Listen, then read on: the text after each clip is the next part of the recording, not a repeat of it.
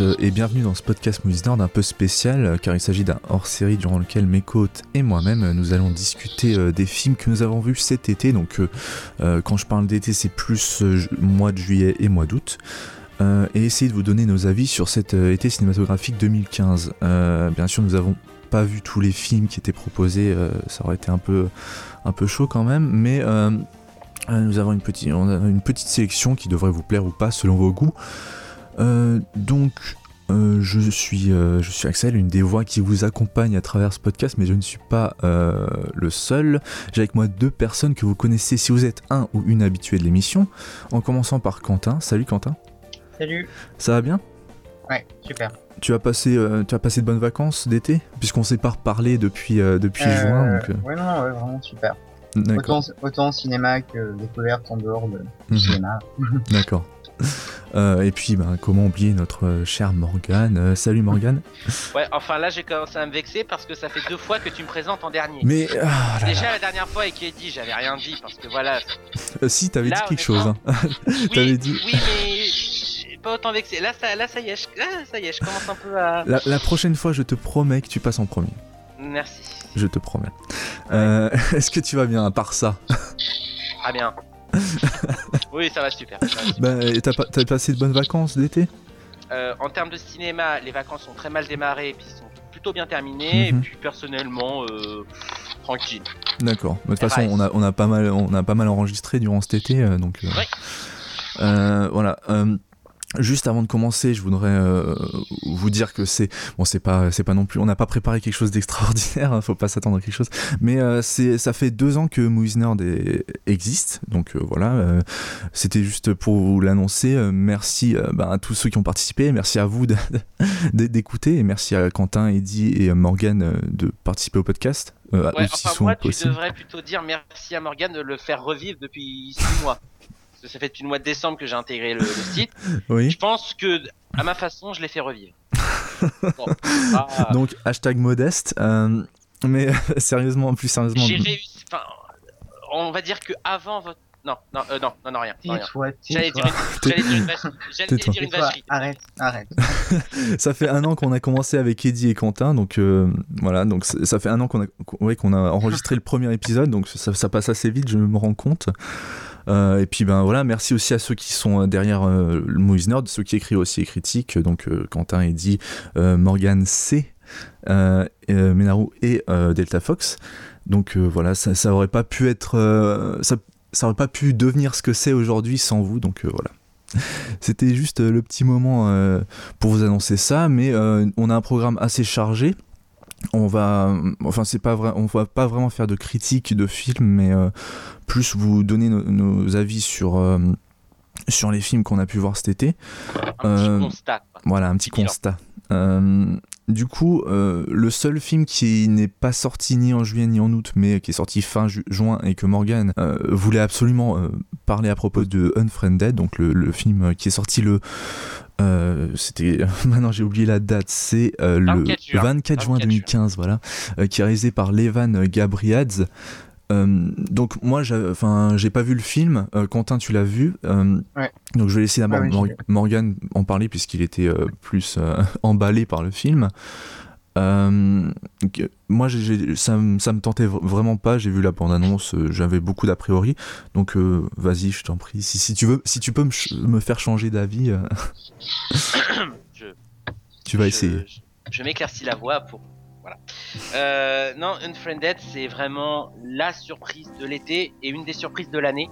Parce que s'il y a bien un film que je n'attendais absolument pas et qui m'a bluffé pendant 1h23 c'est un film très court, mhm. euh, durant, toute, euh, durant toute la séance, c'est bien celui-là. Euh, pourquoi? Parce que euh, je comprends les personnes qui partent avec un d'énormes a priori sur le film, parce qu'effectivement, c'est vendu comme un paranormal activity sur, Internet. Skype. sur Skype. Malheureusement. Et bon, on le sait tous, hein, les studios ne savent pas toujours bien vendre leurs films. Mhm. Et là en plus c'est Universal donc bon. Puis je pense qu'ils s'en foutaient vu qu'il y avait Jurassic World qui cartonnait, ils s'en foutaient de bien le vendre. ils en avaient rien à foutre. Euh... Non, en fait, le film il est intéressant parce que déjà c'est pas du tout un film d'horreur ni un film de genre. On est vraiment dans un thriller sur internet qui repose sur un concept à mon sens génial et c'était pour ça que je voulais le voir. Cette idée que tout le film est un plan séquence euh, sur Skype et, euh, et, pas que sur Skype justement. C'est vraiment un plan, c'est un partage d'écran sur un ordinateur euh, avec Skype, avec euh, tous les outils qu'on utilise, donc Facebook, les boîtes mail et, compagnie. Mhm. Et Spotify, il y a, y a, une idée, il y a un travail sonore avec Spotify qui est assez génial. Et ce qui est génial, c'est de voir que le film ne repose, ne repose pas que sur son concept pendant 10 minutes, parce qu'un film avec un tel concept, en 10 minutes, ça pouvait tourner à vide. Enfin, en 10 minutes, le film aurait très bien pu faire le tour et ensuite, bah voilà, sombrer dans la facilité et compagnie. Et, et c'est la façon dont ce réalisateur qui est dont, c'est le premier film qui a été tourné je crois en même pas 15 jours avec un million de dollars de budget euh, ouais c'est ça. C'est vraiment euh, c'est un tout petit film vraiment. Euh, mais c'est juste un film qui est bourré d'idées à chaque instant. Après en, en, matière de scénario on est vraiment dans un dans un scénario extrêmement classique de l'histoire d'une fille qui a été, enfin qui s'est suicidée d'ailleurs, et qui revient hanter euh, des, des, des, ses anciens amis euh, le mhm. temps d'une soirée. Là, vraiment, euh, quand dit comme ça, c'est, c'est, ça peut faire peur. On peut, on, voilà, on peut craindre le pire. Alors, mais je peux vous garantir sur l'honneur que le film, ce n'est pas du tout que ça. Au contraire, il va beaucoup plus loin parce que euh, cette histoire de revenants, de fantômes et compagnie, c'est un gros prétexte pour euh, le réalisateur afin de, de, de, mettre en scène une critique, et même pas une critique, un constat sur la génération actuelle euh, et surtout la génération d'Internet. Ce que font les jeunes aujourd'hui sur Internet, et euh, c'est aussi une mise en abîme d'Internet lui-même en fait.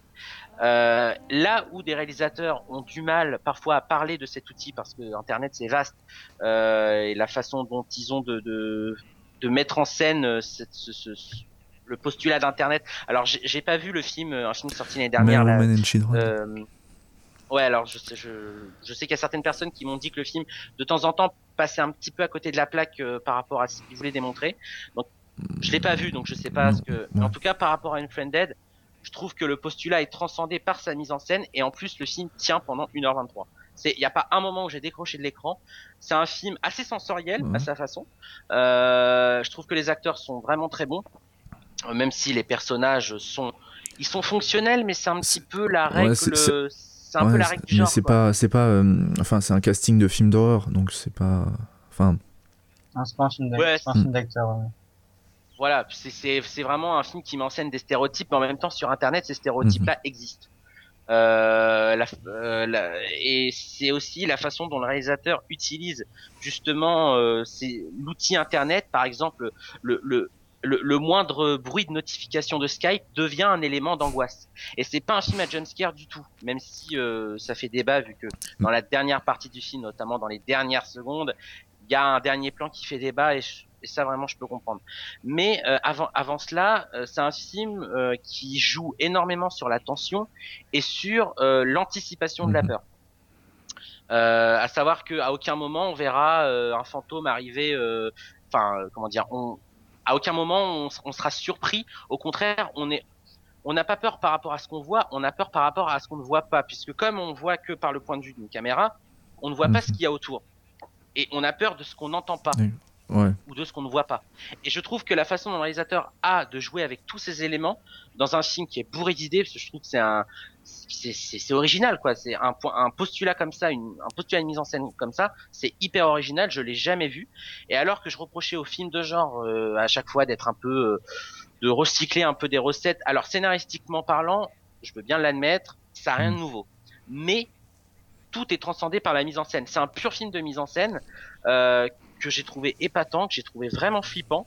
Euh, enfin, euh, honnêtement, après avoir vu ce film-là, le, le, le, bruit d'une notification Facebook me faisait vraiment flipper, vu que c'est tout con, mais il joue que là-dessus. Mais dit comme ça, c'est euh, normal. Enfin, moi, moi, ça me fait sourire, mais je suis intrigué. Ah oui, non, mais quand on est dans le film, Mm. Mais c'est un film qui est intriguant et en plus comme on, comme nous euh, on est on est vraiment le c'est un film générationnel on est clairement la cible et euh, nous on n'est pas dupes moi quand il y a des films qui mettent quand, quand dans certains films on, nous montre une page Facebook on est à l'affût du moindre détail on se dit mais non c'est pas possible euh, par rapport au même par rapport au bruit des notifications on mhm. connaît tout ça tout tout est et en fait on c'est étonnant de voir que le film il est extrêmement vrai crédible dans ce qu'il montre on a vraiment l'impression que que tout ce qu'on voit est mm. réel quoi là, et euh, c'est un, un, un, film très lucide sur ce qu'il démontre. Donc le réalisateur qui est bourré de ressources et qui sait de quoi il parle. Euh, et en même temps, c'est un film qui parle de la, de la génération Internet, de ce qui se passe sur Internet, de la gratuité de, de, de des, des paroles parce qu'Internet c'est un peu un lieu, c'est un lieu mm. magnifique, hein, mais c'est aussi un lieu avec des ces grosses zones d'ombre où il y a de la méchanceté gratuite, du harcèlement et compagnie. Et c'est un film qui joue, qui parle beaucoup de ça. Euh, c'est un film qui, qui qui nous dit qu'Internet c'est c'est pas tout rose, mais euh, en même temps il ne descend pas non plus Internet. C'est pas un film euh, qui est condescendant ni complaisant. C'est un film qui trouve qui est très objectif dans ce qu'il raconte. Euh, et je trouve que c'est intéressant de le voir avec ce, ce point, cet œil-là, plutôt que de le voir comme un pur film de genre avec un fantôme qui revient. Ça, vraiment, ça passe au second plan. Mais en tout cas, le, le programme d'épouvante, il marche. Euh, je vais même dire quelque chose. C'est un film que j'encourage. Euh, euh, enfin, j'encourage les gens à le voir sur leur écran d'ordinateur. Parce qu'honnêtement, au cinéma, ça n'a pas d'intérêt. C'est hyper paradoxal. À l'heure où les films, euh, on a souvent tendance à dire ne téléchargez pas. Quelqu'un qui me dit j'ai téléchargé Unfriended, bon, ok, il faut attendre euh, éventuellement une sortie DVD, mais il faut pas le regarder sur un gros cinéma. faut le regarder avec ses écouteurs et son écran de PC, si possible un écran d'ordinateur portable.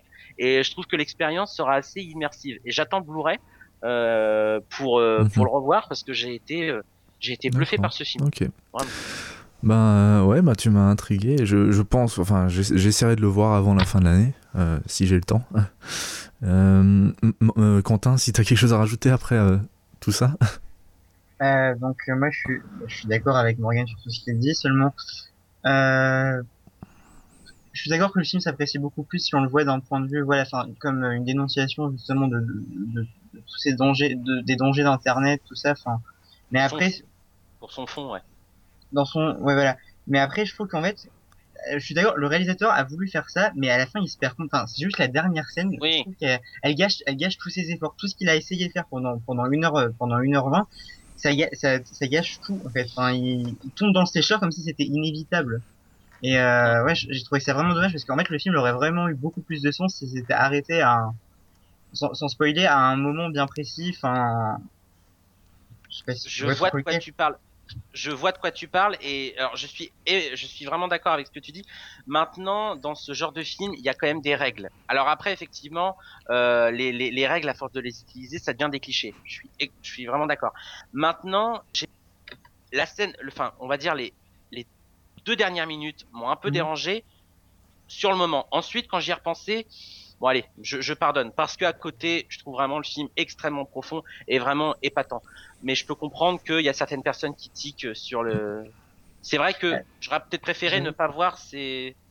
J'avoue, j'ai, j'avoue, j'ai du mal, j'avoue, j'ai du mal à, à apprécier un film quand enfin les, dernières minutes c'est censé être le enfin la chose dont on va se souvenir en dernier enfin après je certes le film est bon dans sa longueur mais après voilà. Donc j'ai j'aime bien le film mais j'ai un sentiment un peu amer par rapport à celui-ci à cause de ces dernières secondes d'accord ok. qui gâche un, gâche un peu. Ok euh, bon ben on a euh, vous avez pas mal parlé sur le film. Je, je m'attendais pas autant mais euh, encore, hein, je me suis contenu parce que. Ouais, il y a, y a de quoi dire, il y a de quoi dire. Bah, il y a vraiment de quoi dire. Et j'encourage mm. vraiment les gens à y aller parce que ça peut faire peur. C'est pas Paranormal Activity, même si Paranormal Activity, le premier, est un très bon film. Mais, euh, mm. mais euh, D'accord. c'est un film qui, est, qui vaut plus que ce qu'il en a l'air en fait. Et malheureusement, il y a des personnes qui ont décidé, euh, enfin, qui vont. C'est un film qui, qui tend à la critique, à... même avant même de le voir. Honnêtement, j'y allais en me disant, ça va être une merde. Ouais. Mais au final, il y a les, Ouais, vas-y. Une, une, chose qui est rare, enfin dans les slashers, enfin j'ai jamais eu, j'ai jamais eu ça hein, dans les dans les films de genre. J'ai été ému à un moment, enfin à la fin du film, j'étais vraiment vraiment ému. J'avais la gorge qui était vraiment nouée parce que c'est non, c'est vraiment émouvant. La fin est, à part cette à part cette scène qui gâche un peu, un peu tout, je trouve. La fin la fin est vraiment émouvante et si c'était fini là-dessus sur cette note d'émotion, bah, je pense que le film aurait vraiment euh, eu tout bon. Quoi.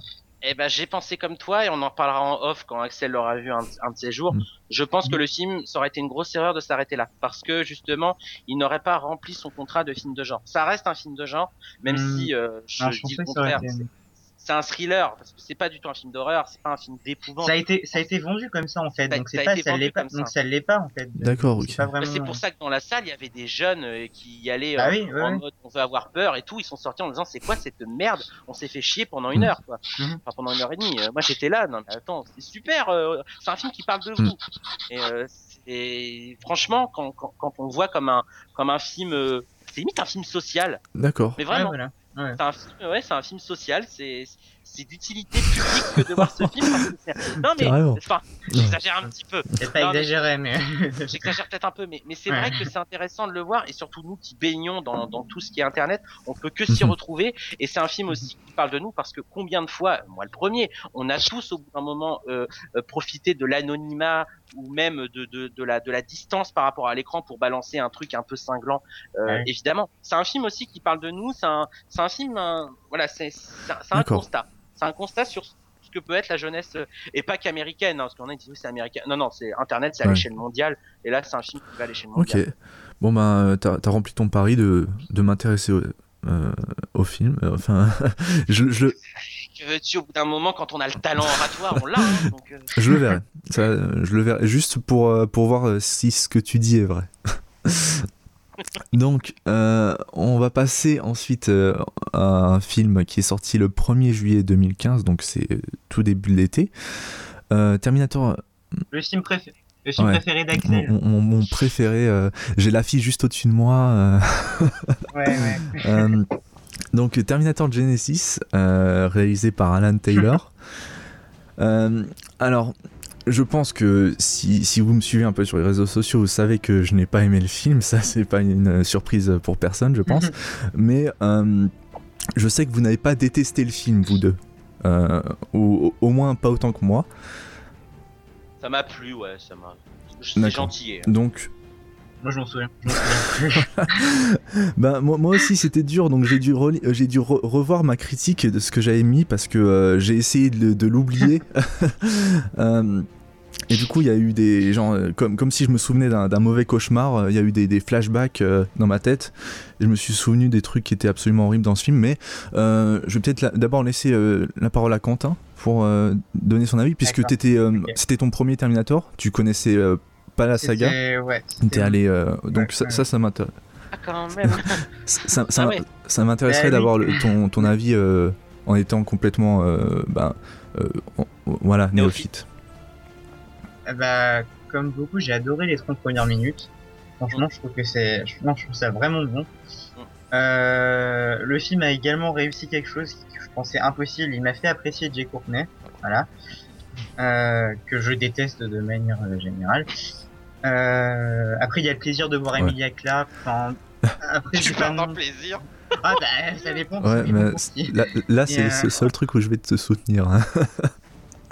Franchement, franchement, Après, j'ai pas vu, j'ai pas vu Linda Hamilton dans, dans le rôle et je pense qu'elle est bien mieux parce que c'est son rôle, c'est, Mm. il est à elle.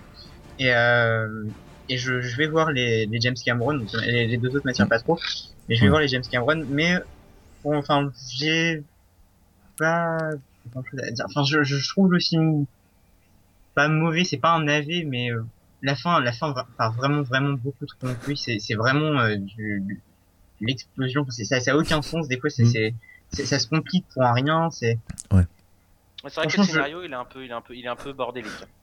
super bordélique, ouais. Et euh, surtout la fin, enfin, ça, Mm, mm. c'est, c'est comme s'il savait plus quoi en faire en fait. Il a, il a posé des bases, il sait plus quoi en faire. Il décide de tout faire exploser. Et Ouais. puis voilà, c'est, c'est fini. On a sauvé le monde. Et... Bah ouais. euh, Morgan. Bah moi j'étais j'étais quand même surpris parce que bah ceux qui ont écouté les précédents podcasts savaient que je misais rien du Mhm. tout sur ce film et je pensais vraiment bah voilà aller voir une une une merde. J'ai pas eu un AV. J'ai eu un film qui m'a sagement diverti dans son programme d'action parce que je trouve que en termes de en termes d'action, c'est pas mal. Alors après euh, si on le prend comme un Terminator, évidemment on n'a pas le choix que que de faire autrement, mais euh, il m'a suffisamment euh, diverti euh, avec ses séquences d'action que je trouvais assez spectaculaires, notamment les 30 premières minutes et même la scène d'intro. Je trouve la scène d'intro magnifique.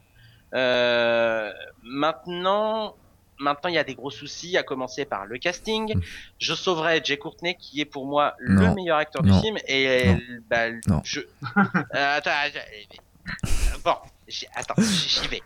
Euh, parce que je trouve qu'il est euh, beaucoup plus charismatique que dans ses précédents rôles, parce que c'est quand même aussi en partie à cause de lui que la franchise Die Hard s'est fait un petit peu démolir. Euh, et je trouve qu'il revient un peu de loin et il propose un personnage, euh, on va dire écrit convenablement, et lui il le joue vraiment pas trop mal. Maintenant j'ai un problème avec le reste du casting. Alors, on va y aller Un par un. Ouais. par étapes. Ouais, alors Schwarzy il est extrêmement fatigué et ça fait de la Et- peine à voir. Non, mais Je suis désolé. euh, moi j'adore Schwarzenegger, mais ça me faisait de la peine euh, de le voir comme ça.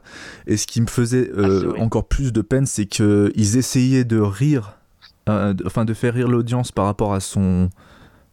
son âge, Son âge. mais ça fonctionnait pas et comme enfin et il continuait en fait Euh, j'ai j'ai dû entendre au moins 150 fois la même blague oh il est un peu âgé oh il sait plus faire trop ça enfin euh, au bout d'un moment ça, de- ça devenait très euh, enfin ça devenait ridicule et c'était pas Je suis, Bah, euh, je suis pas- vieux, pas obsolète.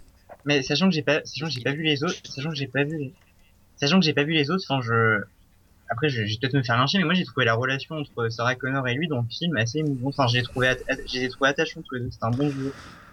Je trouve Elle que, peu nièce quoi, puis ma elle, elle, elle, elle joue vraiment comme un pied sérieux. mais- ah mais non, je- pour moi, alors, je, je, je, je suis un puriste. Je suis un puriste de, l'in- de, de Mais oui. Terminator euh, 2 parce que je suis pas très fan du premier parce que le premier, je trouve qu'il a très mal vieilli. Mais le, le Terminator 2 qui pour moi est un monument de l'histoire du cinéma qui avait euh, qui a révolutionné euh, comme vraiment hein. le, bah, le, le genre quoi. Euh, ouais moi j'adore le 1 euh, le, le 1, j'ai du Je sais que c'est vieux, mais je euh, sais que ça- plaisir ça a vieilli mais euh, moi je prends toujours autant de plaisir à le voir et euh, je sais que tu allais dire que ouais, Linda Et Hamilton deux. elle, est très bien moi aussi j'adore Linda Hamilton mais euh, je trouve que Emilia Clarke elle, elle lui ressemble euh, physiquement Euh, tu peux voir certaines photos certaines images où Bah oui, moi, moi, je trouve que c'était un bon choix de casting. Et puis, euh, bon, euh, voilà, c'est pas non plus la, la meilleure actrice au monde, mais euh, elle, elle, elle, elle fait, elle joue son rôle euh, passablement pour un film qui est vraiment euh, pas terrible, enfin, à mon avis. Mais moi, je trouve qu'au contraire, euh, son, son personnage, euh, il est, il est, il est, il est très lisse, alors que Linda Hamilton. Alors déjà, il y a, un truc qui m'a dérangé. Euh, alors, je sais que les fans de Game of Thrones euh, se sont sûrement rincés les yeux, mais est-ce qu'on a besoin de voir Sarah Connor à moitié dénudée? On n'a pas besoin.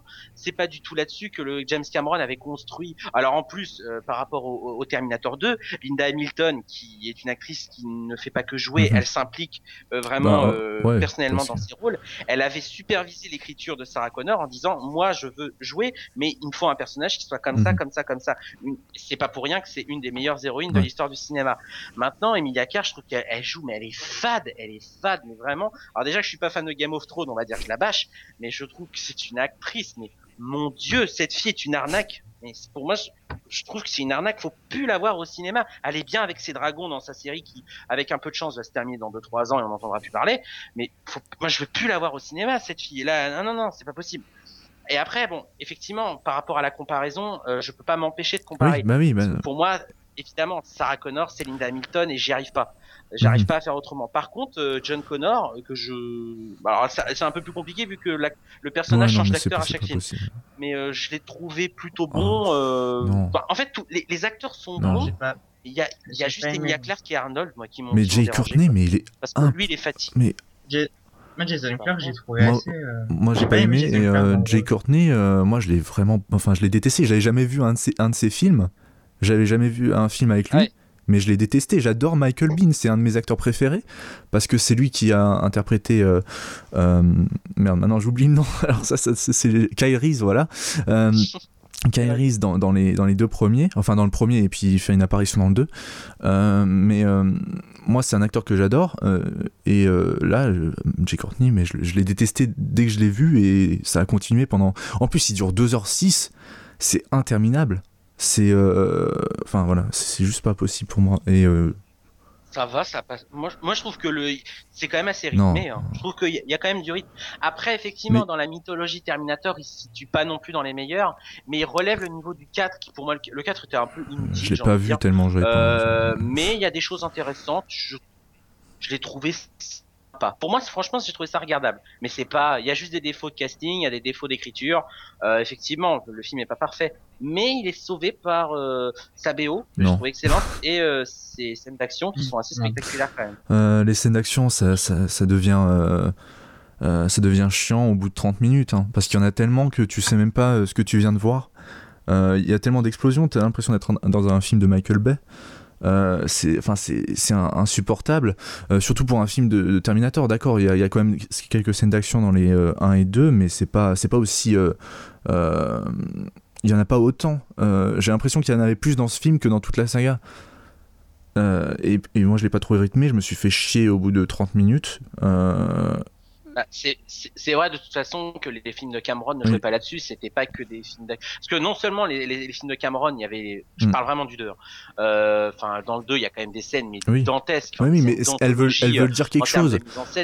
elles veulent dire quelque chose parce que c'est un film qui parle de nos notre rapport euh, entre les entre nous et les machines et c'est un des premiers films qui a qui a quand même parlé c'est un film mhm. visionnaire hein, parce qu'il a été fait en, en 91 non, c'est ça.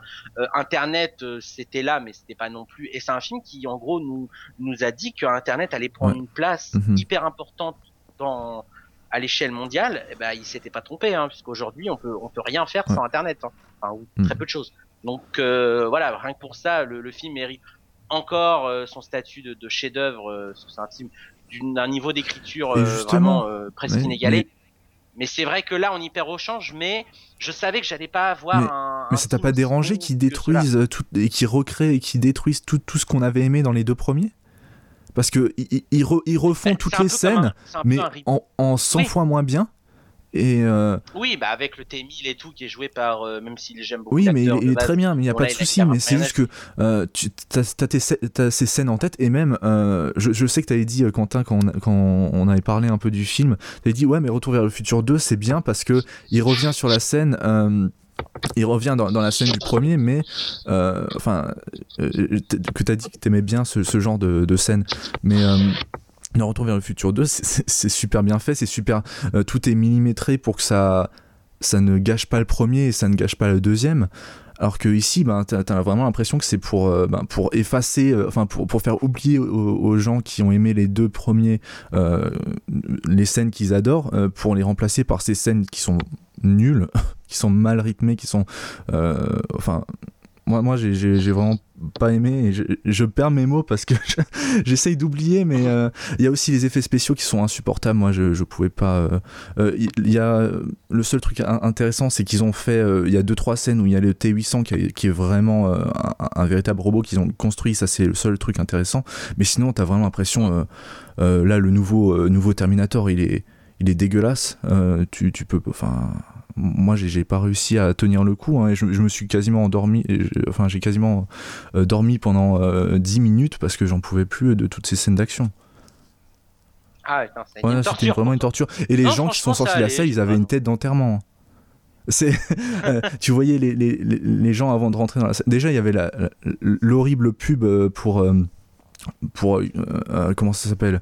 Sam euh, alors ça, c'est juste... Ah oui, non, mais ça, oui. tout, le monde se marrait de ce truc parce que c'est tellement, tellement con de faire ça comme ça. Et, euh, et après, bah, enfin, t'avais l'impression qu'ils allaient, euh, qu'on allait passer un bon moment, mais quand on est sorti, tout le monde avait une tête d'enterrement. On est, enfin, ils sortaient le plus vite possible dès que c'était fini. Hein. Il y en a même qui sont sortis avant que ce soit fini parce que ils en pouvaient plus. Donc voilà, moi je, j'ai vraiment pas aimé ce film. J'ai pas envie d'en parler encore plus. Et, je, sais, je sais qu'on va sûrement en reparler euh, d'ici euh, fin 2015 parce que pour faire un, flop, euh, enfin moi en tout cas il sera dans le mien, ça vous pouvez être rassuré.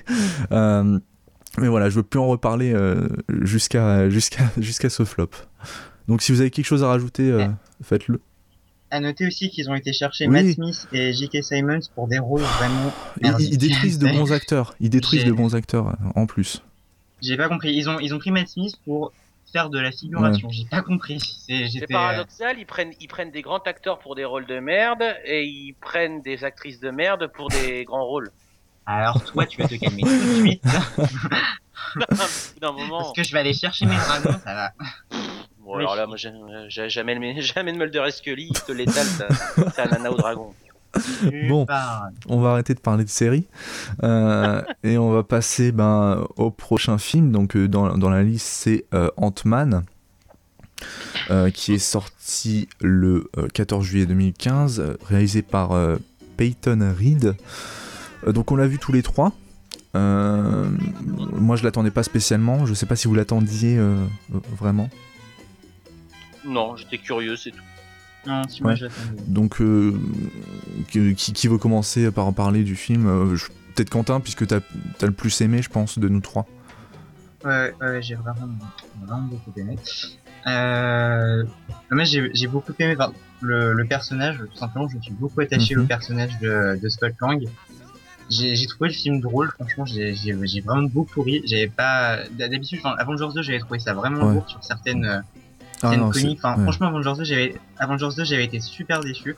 Et j'en attendais, j'attendais plus grand chose de Marvel euh, pour un, un certain potentiel comique. Mais là, franchement, Ant-Man, euh, je le place facilement derrière les Gardiens de la Galaxie en termes de.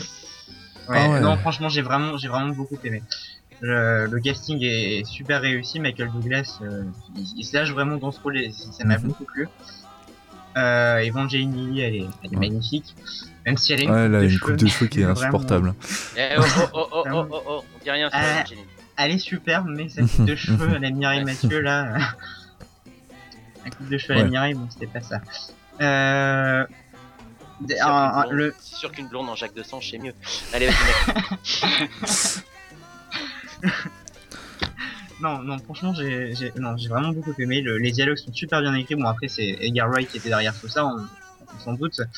Euh, la mise en scène est plutôt bien inspirée. Euh, ouais, j'ai vraiment été conquis par le film. Je suis sorti très enthousiaste j'ai été le voir deux fois et je- j'en ai gardé le même avis. Ok. Euh, ben moi j'ai passé euh, j'ai passé un bon moment, mais je me souviens plus du film, quasiment plus du film, parce que pff, enfin il est je trouve assez euh, oubliable en fait, euh, et je sais juste que j'ai pas ri, euh, j'ai pas beaucoup ri pour un film avec Paul Rudd, je trouvais ça assez étonnant. Parce que j'aime bien cet acteur et normalement je ris souvent pendant ses comédies. Mais ouais, j'ai passé un, plutôt, plutôt un bon moment. J'attendais vraiment pas beaucoup du film parce que, euh, vu les problèmes qu'il a eu euh, au niveau, euh, ben, comme Edgar Wright s'est fait virer et qu'après ils ont dû réécrire le scénario par-dessus, j'en attendais plus rien. Et justement, ben, j'ai trouvé que le, réa- le réalisateur, donc Peyton Reed, qui a repris le, le rôle de Edgar Wright, et ben, il essayait de faire des effets à la Edgar Wright, mais ça fonctionnait pas. Genre la scène avec toute la bataille, la bataille finale, je trouve qu'elle fonctionne pas. Je la trou- Ah, moi, j'ai vraiment adoré. Je trouvais ça vraiment bien de jouer sur les, ouais, sur les effets de Ouais, il y a, y a- y a des idées, mais euh, je les trouve pas super bien euh, appliquées en fait. On, on sent que c'est un film qui a été euh, euh, repris à plusieurs reprises et que ouais qu'il est pas qu'il est pas qu'il est pas fini que voilà. Moi j'ai j'ai- Bah, moi, je trouve que c'est un comic book movie qui a vraiment de la personnalité. Enfin, c'est pas comme Avengers 2 qui est vraiment. Je, j'en garde un super mauvais souvenir, franchement. Et euh, là, franchement, je trouve que ça a vraiment de la personnalité. Enfin, Mhm. après, je. Après, c'est ça, c'est peut-être un peu oubliable, c'est sûr, mais franchement, je- Ouais. Euh, ben sinon moi enfin au niveau de la musique moi j'étais assez sur enfin au début j'étais assez surpris je me suis dit ah tiens ça va partir dans, dans les dans les tons un peu latinos ça pourrait être intéressant mais finalement euh, c'est pas enfin on entend deux trois musiques latino et puis euh, euh, ça revient à du, euh, du- de la musique de, de films de super-héros assez banal Euh, sinon au niveau des acteurs moi, moi j'ai beaucoup aimé Michael Douglas et Paul Rudd et Evangeline Lilly bien sûr Euh, l'histoire est assez intéressante je trouve mais euh, assez oubliable voilà c'est tout ce que j'ai à dire sur le film. J'ai passé plutôt un bon moment, mais c'est pas pas quelque chose que que je rev- que je reverrai d'ici enfin d'ici la fin de l'année en tout cas. Morgan. Euh, moi, je trouve que c'est un énorme potentiel Mhm. gâché en fait. Je me suis vraiment emmerdé. La première heure m'a pas du tout intéressé. et j'espérais, malgré le, le, le, le, renvoi d'Edgar Wright, de voir un film parce que Paul Rudd avait continué à écrire le, les, les, les scénarios. D'ailleurs, Edgar Wright, il est toujours crédité. Ouais, d'après l'histoire de Edgar Wright. générique. Ouais. Il y a quand même quelques trucs de, de, lui qui sont restés, ça se voit. Euh, maintenant, ce qui est étonnant, c'est que je n'ai pas ah oui, bah moi non plus. une seule fois dans, dans ce film. J'ai trouvé pas ça, j'ai pas du tout mm. trouvé ça drôle. Euh, alors qu'un film avec Paul Rudd, logiquement, euh, ça me fait rire. Ouais. Euh, un film avec voilà, avec cette ambiance, ça devait me faire rire. Parce que j'ai ri devant les Gardiens de la Galaxie, mm-hmm, par mm-hmm. exemple. Donc, je suis pas fermé sur l'humour Marvel. Au contraire, mais je trouve qu'ils quand ils veulent, ils peuvent. Euh, mais là, je trouve que non, c'est un potentiel gâché. Le scénario est est, est attendu, tout est cliché, tout est tout est prévisible, il y a aucune surprise. Le méchant, il est pas intéressant. C'est un peu chiant.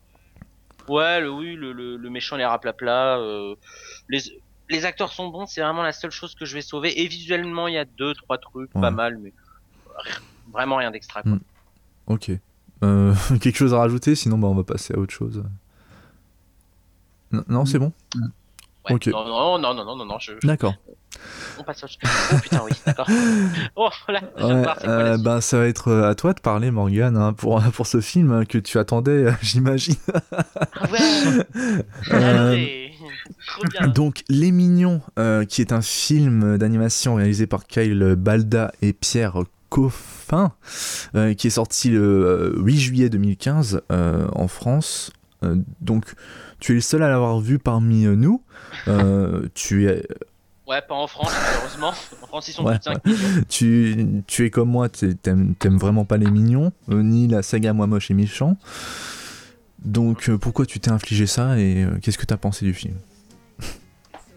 Banana Non, désolé, j'avais envie de le faire. Euh... tu couperas ça euh, Non, je pense pas que je vais couper ça. On verra. D'accord. Euh, non, bah, j'y suis allé parce que c'est un film d'animation et j'ai souvent tendance à ne pas. à, jamais refuser de voir un film, euh, un film d'animation. Mais pas allé voir le petit la curiosité. Je, dis ça, je dis rien, je dis rien. C'est vrai. vrai. Mais parce que le petit prince ne me ah, bah, pas. Tu... Et je n'ai pas envie de le voir. Ah, c'est bizarre. Hein. Parce que les mignons, je pouvais limite, même si je j'en attendais rien, mais au fond de moi, il y avait une petite lueur qui disait peut-être que tu vas rire. Et puis en plus, euh, bon allez, je vais essayer de trouver vraiment une bonne excuse euh, qui, disons que il y avait Marion Cotillard euh, dans Bah dans le Petit Prince, c'est aussi Marion Cotillard. Ouais, mais c'est pas grave. Tant mieux pour elle. Oh, ok, il y a Guillaume Canet. Ouais. Ah, ah, il est pas dans le Petit Prince. Hein. Ah bah voilà. eh bah non, mais c'est pour moi c'est un film totalement. C'est en fait, quand on fait un comparatif, alors je vais pas revenir dessus, mais bon, tu vas aimer la. Ah bah si, il est dans, dans, le Petit Prince. Ah, ah, ah. j'avais complètement. Ouais. Ah bon? Non, mais c'est quoi cette comparaison? Bon, euh, quand tu fais un comparatif avec vice versa, qui est quelque chose de profond, mhm. qui, qui, qui, tu sors du film, t'es grandi, tu vois, même même étant adulte, t'es mhm. grandi, tu vois. Et quand t'emmènes tes enfants, je t'en parle, enfin, même si j'en ai pas, mais quand t'emmènes des enfants ils sont encore mhm. plus grandis que toi, vu que c'est des petits enfants qui sont amenés à devenir des grands. Et quand, et quand tu vois les mignons, c'est vraiment le niveau zéro en termes d'animation, d'un point de vue visuel, c'est le niveau zéro. En termes d'écriture, c'est le niveau zéro. Et en termes de, de, de en termes d'intérêt également. Euh, là pour le coup, si vous, avez, euh, si vous avez, euh, ben, si vous vivez sous, sous un rocher, les mignons, c'est en fait la pub Oasis en 1h30. Voilà. Et je crois même que j'aurais préféré voir la pub Oasis pendant 1h30 que de voir les mignons. Parce que le problème, c'est qu'il n'y a rien du tout dans ce film. C'est juste, euh, c'est un film déjà, mais, agaçant. Ça a été horrible à regarder. Ça dure 1h25. C'est peut-être là sa seule qualité, c'est qu'il est court, donc la torture dure pas vraiment longtemps en. Euh, mais c'est un film qui développe rien du tout. Les personnages sont pas attachants. Moi, j'ai du mal à m'attacher à des, des, espèces de, tic-tac jaunes là qui parlent comme des abrutis pendant 1h30. Enfin, je veux dire, euh, moi, au bout d'un moment, mhm. je comprends pas comment un enfant tu peux faire rire quand un personnage se met à dire des balabada, badou, ouais. C'est con. Mais attends, les, les même les Télétubbies à côté, c'est Voltaire. Hein. Mais vraiment, c'est horrible. Euh, L'animation est moche, le scénario est chiant, c'est ça a pas d'intérêt, c'est juste un gros projet mercantile. C'est une machine. Quand, je vois le scénariste qu'il a euh, fait, c'est Hop et le chapeauté. Ah il est toujours Ouais. passif celui-là. Bah, Le chapeauté, à la limite, euh, je peux comprendre parce qu'il y avait ouais, il y avait deux trois deux, trucs. trois ouais. avec Ma- il y avait euh, Mhm. Mike Myers là qui était euh, qui était rigolo. Mais mais les mignons c'est c'est le, le bas De du bas de, de ce que le cinéma d'animation peut nous faire. Il y a rien, il y a aucune créativité. Mhm. C'est pas drôle. C'est très mauvais goût et c'est abrutissant. Je trouve Ouais. ça bête. Enfin moi euh, je Enfin, si jamais, jamais j'emmènerais un Ouais. enfant voir ça, quoi.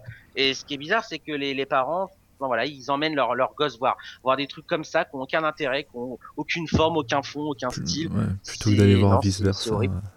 ou le petit prince Mais oui, oui, oui, putain. qui ont plus de fond que ça beaucoup plus Alors après, je sais qu'il y en a, ils vont dire, ouais, mais on peut pas comparer Pixar et machin. Ouais, D'accord, voilà, je suis d'accord. Mais on, on peut faire des bons films d'animation. J'ai pas vu Le Petit Prince, ouais mais euh, bah oui euh, bon, voilà. on peut on- Mais non, les, les, les, les mignons, c'est une, c'est une honteuse Mhm. pompe à fric, quoi. C'est juste une pompe à fric pour nous faire, enfin pour leur Bah faire, oui. parce que moi je suis pas du tout fan de Moi Moche et Méchant, patienter avant Moi Moche et Méchant 3, vu que la fin d'ailleurs, je spoil, je m'en fous, euh, on voit euh, Grou étant petit. Ah. On voit la rencontre entre les mignons et Grou.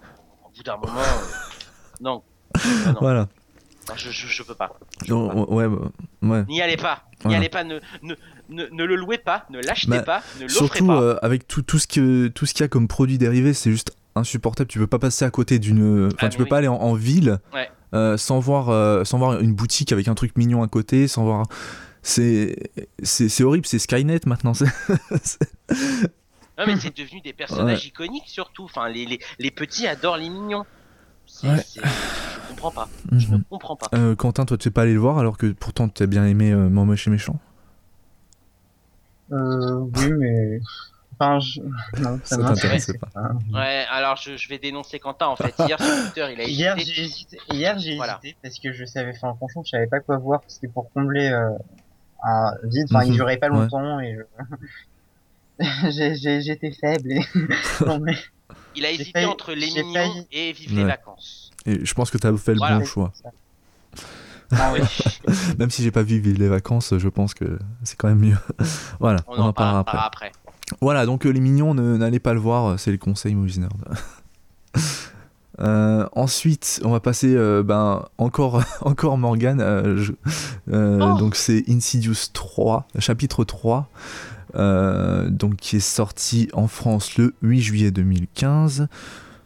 Même Ouais. date que les mignons et Mhm. que Ant-Man. euh, donc qui est réalisé par euh, Lace Whannell. Whannell, voilà.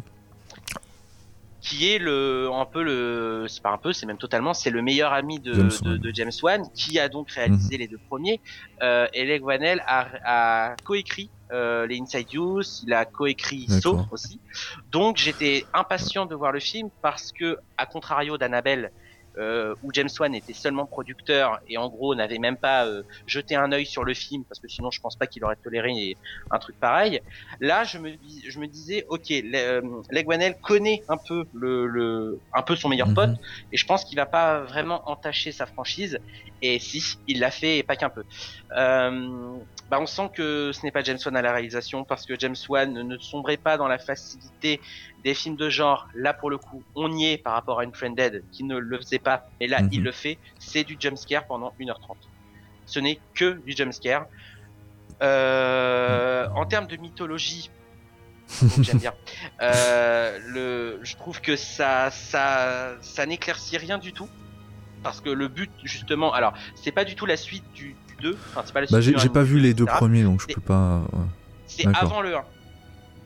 Et le seul lien qu'il y a, enfin le seul rapport qu'il y a par rapport au premier, euh, c'est le personnage d'Elise qui est, si ceux qui ont vu le film comprendront, euh, la médium qu'on voit dans le premier, dans le deuxième. Donc c'est le seul lien qu'il y a. Euh, malheureusement, bah, ils ont pas su quoi faire avec euh, avec cette, euh, ce, ce- ce- ce- pas ce spin-off, mais ce comment on appelle ça? Ah, Ce- préquel, préquel. Ouais. Ah, c'est ça. Euh... Alors pour le coup, oui, euh, là je vais faire appel à ma mémoire parce que j'ai totalement oublié. Euh, j'ai juste le souvenir d'une scène qui m'avait qui m'avait intéressé. C'était c'était une scène une scène dans une chambre qui durait deux minutes et c'était les les seuls moments où le film il y avait une une once de créativité, de recherche d'un point de vue de la mise en scène. Mais à côté de ça, c'est hyper mal écrit. Ça c'est une insulte une insulte totale à, la mythologie Insidious qui était des trains fantômes hyper efficaces.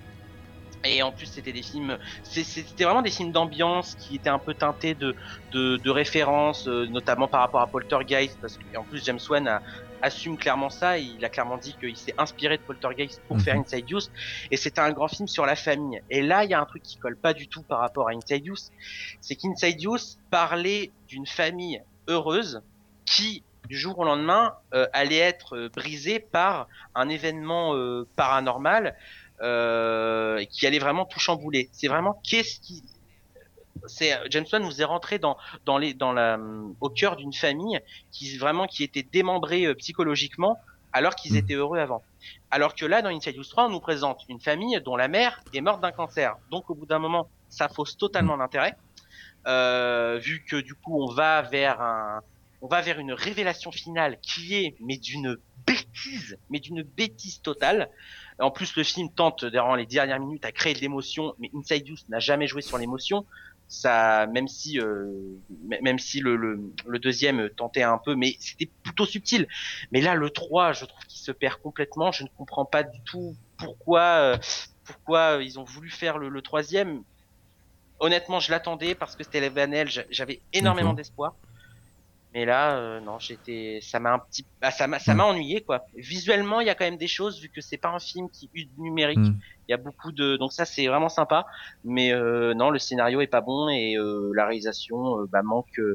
bah, on, c'est pas un réalisateur qui, enfin, il a encore des preuves, il a encore ses preuves à faire qui reste avec James Wan et voilà. Bon bah de toute façon, enfin moi je l'aurais pas vu donc euh, et puis je suis pas super intéressé par les par les films Inside Inside Use pardon, je perds mes mots. Euh, euh, donc on va passer à Magic Mike XXL sorti le 8 juillet 2015. ben dis donc, il y en a beaucoup qui sont sortis cette date là. donc que des merdes.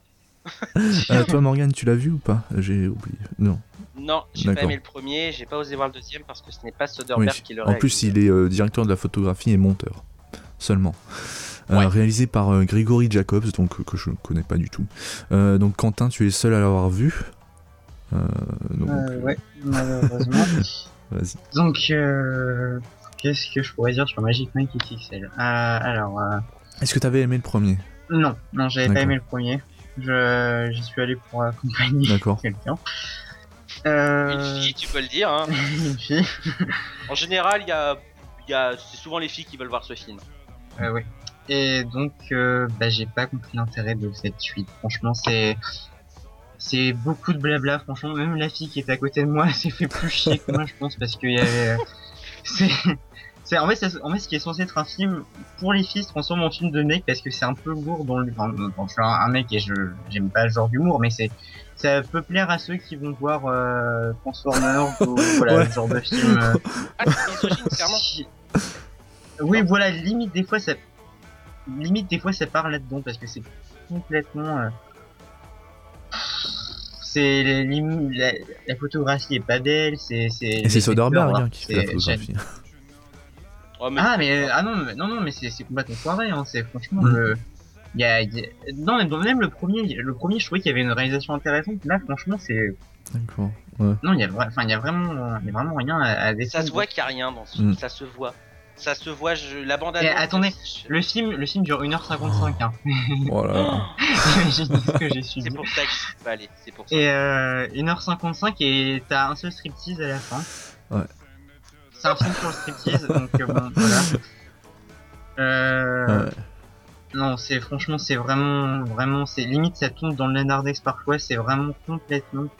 Et en fait, ça sert à rien d'en parler parce que c'est un film qui, qui d'ailleurs, il a, il est passé complètement inaperçu aux États-Unis, il a pas du tout marché.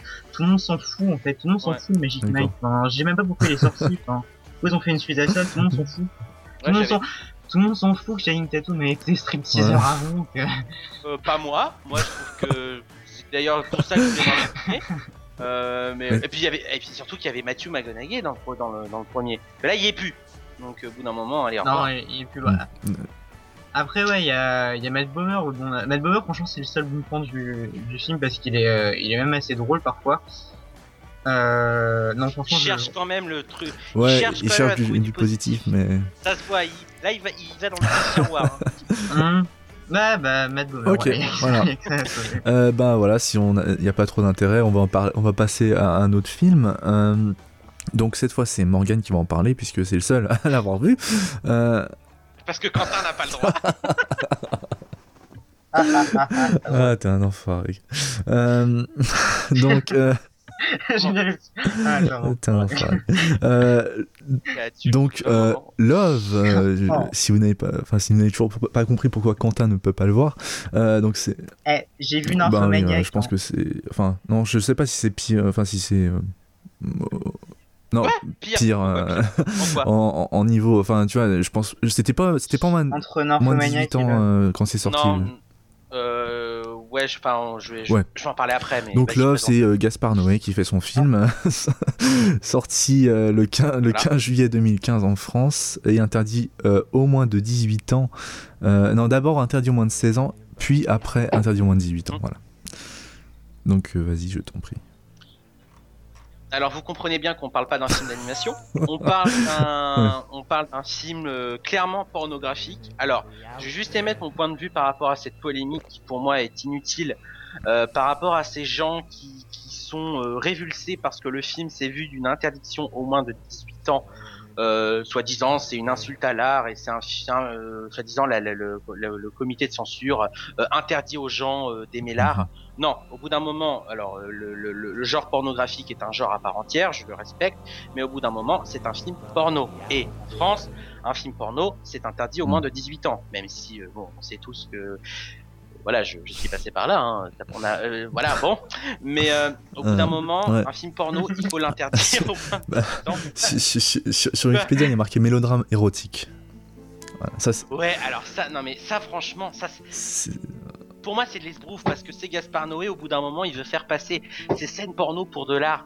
La première scène du film c'est un homme qui se fait masturber et qui éjacule. Au bout d'un moment euh, faut pas avoir fait euh, euh, bac plus 12 en, en- comment dire en, en histoire de l'art pour comprendre que c'est du enfin non pour moi c'est pas de l'art Ouais. c'est du porno mais après je respecte et je suis allé le voir pour Mhm. ça et aussi parce que j'ai un côté un peu malsain euh, c'est un film porno en 3D donc on a des scènes en 3D avec des, de la semence sur les lunettes c'est formidable Maintenant, le problème, c'est que euh, au-delà de ces des Mhm. 15 premières minutes, parce qu'il y a un côté un peu immersif et compagnie, et il y a un peu la, la curiosité, un peu voilà, un peu limite. Hein, je- voilà, c'est vraiment pour Ouais. ça que je voulais voir le film. Et euh, je suis pas fan de Gaspard Noé de base. En même temps, j'ai vu aucun de Ouais. ses films. c'est pas facile d'être fan si t'as pas euh, vu les Je films. pense pas que ça va être un cinéma. Ouais. C'est pas facile d'être fan si t'as vu aucun film. hein.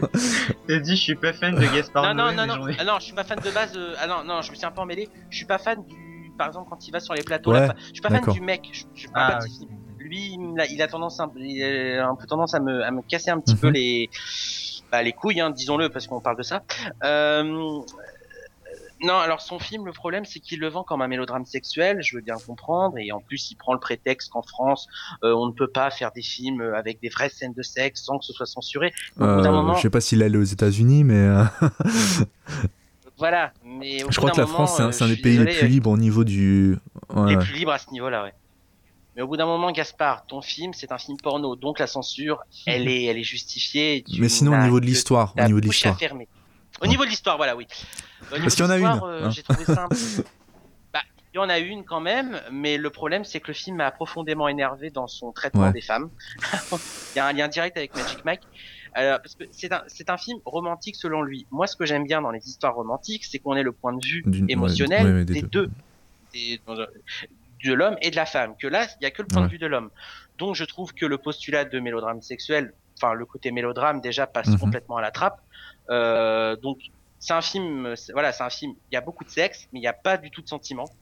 Et le problème, c'est que, bah, comme ça dure 2h20, on les Wow. sent énormément passer. Ouais. Euh, même s'il y a quelques scènes, euh, voilà, on reconnaît vraiment l'esthétique. Même moi qui n'a pas vu les, les films de, de Gaspard Noé, on, Mm. Ouais. on connaît quand même son style, malgré tout. Euh, le côté un petit peu les Mhm, néons et mhm. tout. Bon, des fois, on, ça tourne un petit peu à, à l'auto, euh, comment dire, L'automasturbation. il s'aime bien quoi. voilà, voilà, il s'aime bien et voilà. Donc Maintenant, le problème, c'est que le film, il, est, il propose un scénario qui, pour moi, est inexistant. Euh, il n'y a pas beaucoup d'émotions, il n'y a pas de profondeur, malgré tout. ah là là. La 3D, la, 3D. Est-ce qu'elle est bien gérée non, non, plus. pas du tout. Oui, il y a quelques, il y a quelques moments où, voilà, on sent que les scènes ont été faites pour. Mais la, la, 3D, c'est vraiment un but commercial, en fait. Euh, maintenant, euh, il y a un gros problème d'écriture, quoi. Alors oui, certes, Gaspar Noé est un réalisateur sensoriel, la mise en scène, tout passe par là. Je suis d'accord, et ça se voit. Maintenant, est-ce que euh, Gaspar Noé, est-ce que son le style Noé, est-ce qu'il devient pas un petit peu, bah, est-ce que ça tourne pas un peu dans le vide, mhm. quoi? Et j'ai l'impression que que. Mais et même d'ailleurs les puristes de Gaspar Noé avec qui j'ai discuté m'ont dit que c'était pas non plus le film le plus le plus représentatif de sa filmo en termes de en termes de réussite. Et là, clairement, dans ce film-là, il manque, il manque un, il manque de l'écriture et, et ça m'a, je suis sorti un peu énervé et puis un peu essoufflé parce que c'est un film qui est, qui est un peu éprouvant à regarder parce qu'au bout d'un moment, quand on a que des scènes de sexe non simulées, euh, justement, on parlait d'infomaniac. Infomaniac, c'était mhm, érotique et c'était beaucoup plus suggéré. Là, c'est assez frontal pourquoi pas? Je vais pas faire mon prude. J'ai honnêtement pourquoi pas? Maintenant, il faut que derrière il y a un scénario intéressant. Il faut que derrière il y a.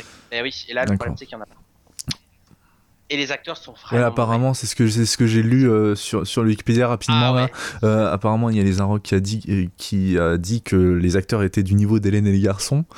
Donc. Euh... bon, peut-être pas jusque là, mais franchement, je pense que Gaspar Noé est un bon faiseur d'image, mais pas un grand directeur d'acteurs. En tout cas pour ce film, mhm. pour ce film. Ouais. Attention. bah moi j'ai vu juste Hunter the Void qui est intéressant mais c'est très très long aussi. Et euh, c'est pas un film que tu regardes euh, facilement, on va dire. Euh, ouais, c'est non. Non, mhm. franchement, Love. D'accord. Voilà. Je pense qu'il y avait il y avait le côté sulfureux qui donnait envie, le côté un peu ouais interdit, ok, mais ça dure. Enfin, pendant au bout de 10 minutes, on a on a vite fait le tour et et après c'est on a vite. C'est dommage parce que je l'attendais. D'accord. Euh, ben, euh, moi, je vais parler maintenant d'un film que j'ai vu. Euh, donc, c'est La rage au ventre d'Antoine Fuqua, qui est sorti le 22 juillet 2015. donc, c'est avec Jake Gyllenhaal et Rachel McAdam et Forest Whitaker. Donc je suis pas très euh, film de boxe euh, d'habitude. D'ailleurs, j'avais dit que j'avais vu aucun Rocky et c'est toujours vrai, je n'ai vu aucun Rocky. Je vais je vais m'y mettre, ne vous inquiétez pas. Mais celui-là me tentait euh, bien, parce que je sais pas pourquoi, j'avais vu la, bande-annonce, ça me tentait plutôt, plutôt bien, et puis les acteurs euh, euh, avaient l'air intéressants. Et je regrette pas d'avoir tenté l'expérience, parce qu'après être sorti de la salle, j'avais l'impression de m'être pris littéralement une tonne de coups de poing émotionnellement et physiquement. on ressort vraiment pas intact d'une séance comme ça. Les acteurs sont excellents, ben, Jack Gyllenhaal, il a vraiment donné de sa personne pour, pour le rôle, il a perdu beaucoup de poids, et il a, enfin, il a pris beaucoup de muscles. Euh, on sent vraiment que c'est un, acteur et un film très physique. Euh, bah, Forest Whitaker est aussi super intéressant. C'est l'entraîneur de, Billy Hope, donc le, le, personnage de Jack Gyllenhaal, qui est super intéressant. C'est un ancien champion qui n'a jamais, vraiment réussi à avoir la gloire qu'il méritait. enfin voilà, ça semble assez banal comme ça, mais en fait le film est se concentre pas euh, spécialement sur, sur la boxe, mais plus euh, elle est très l'histoire est très émotionnelle en fait parce que ça, ça raconte euh, comment une, une, famille survit après la mort la, mort d'un membre important de celle-ci et l'impact que la mort a sur le moral de chacun. les scènes fortes en émotion sont, sont, nombreuses et vraiment magnifiquement mises en scène, comme le reste du film. moi, j'ai enfin j'ai eu la larme à l'œil souvent parce que c'est c'est vraiment très très puissant comme film euh, émotionnellement surtout. Euh, et euh, bah en fait c'est comme si une histoire d'un mec il pète un câble après avoir perdu sa femme que bah, qui s'est fait tuer devant devant ses yeux. Voilà ça paraît assez banal mais enfin ça paraît assez banal pour un film. Hein. oh, normal. ça arrive tous les jours non? Et donc euh, il, pète un peu un câble et euh, donc sa, fille est, mise dans un foyer euh, donc géré par l'État et il doit essayer de se, remettre un peu, enfin se remettre émotionnellement de, ce, qui se passe dans sa tête. Et pour ça, bah, il va boxer, etc. On a un super montage comme tous les films de boxe, etc. C'est un peu cliché parfois, mais c'est assez intéressant. Et puis euh, voilà, il y a des scènes super fortes avec sa fille, surtout, qui, euh, co- enfin, déteste parce qu'il le laisse, il la laisse dans ce, dans ce, dans ce merdier en fait, et euh, il fait rien pour, euh, pour arranger ça. Bon après, bien sûr, euh, au bout d'un moment, euh, tout va s'arranger, etc. Tout le monde est heureux, mais euh, c'est- pas vraiment le, enfin, ça arrive pas comme ça, pas avec un claquement de doigts. Sinon, la musique est vraiment splendide et il y a aussi les, deux morceaux d'Eminem spécialement écrits pour le film qui, en plus d'être d'excellents morceaux, s'intègrent vraiment à merveille dans le récit. Donc voilà, je, je conseille vraiment le film. Moi, j'ai été assez surpris. Je m'attendais pas à quelque chose d'aussi émotionnel et j'en suis ressorti plutôt euh, content. Voilà. Euh, c'est tout ce que j'ai à dire à propos du film. Vous l'avez pas vu, vous euh, Ça vous intéressait pas? Non, je regrette de pas l'avoir vu celui-là, mais j'avais pas eu le Hmm. temps de le voir. Ouais, ouais, je mais est- vraiment. enfin, je vous le conseille vraiment parce qu'il est, il est super intéressant. Ouais, je le rattrape. Euh, voilà. Donc, euh, on va passer ensuite à euh, Pitch Perfect 2. Euh, je sais plus qui c'est qui l'a vu. C'est toi, Morgan Ouais. Et Ouais. Quentin, tu l'as pas vu. Est-ce que tu avais vu le premier? D'accord. Ouais. Parce que moi, j'ai vu aucun des deux et j'étais pas au courant des- des- des films jusqu'à ce que quelqu'un m'en, enfin, jusqu'à ce qu'Eddie en parle un peu sur sur le groupe. Euh, mais euh, donc, euh, vas-y, euh, tu peux me donner ton avis sur le film. Ah oui, euh, juste réalisé par Elizabeth Banks.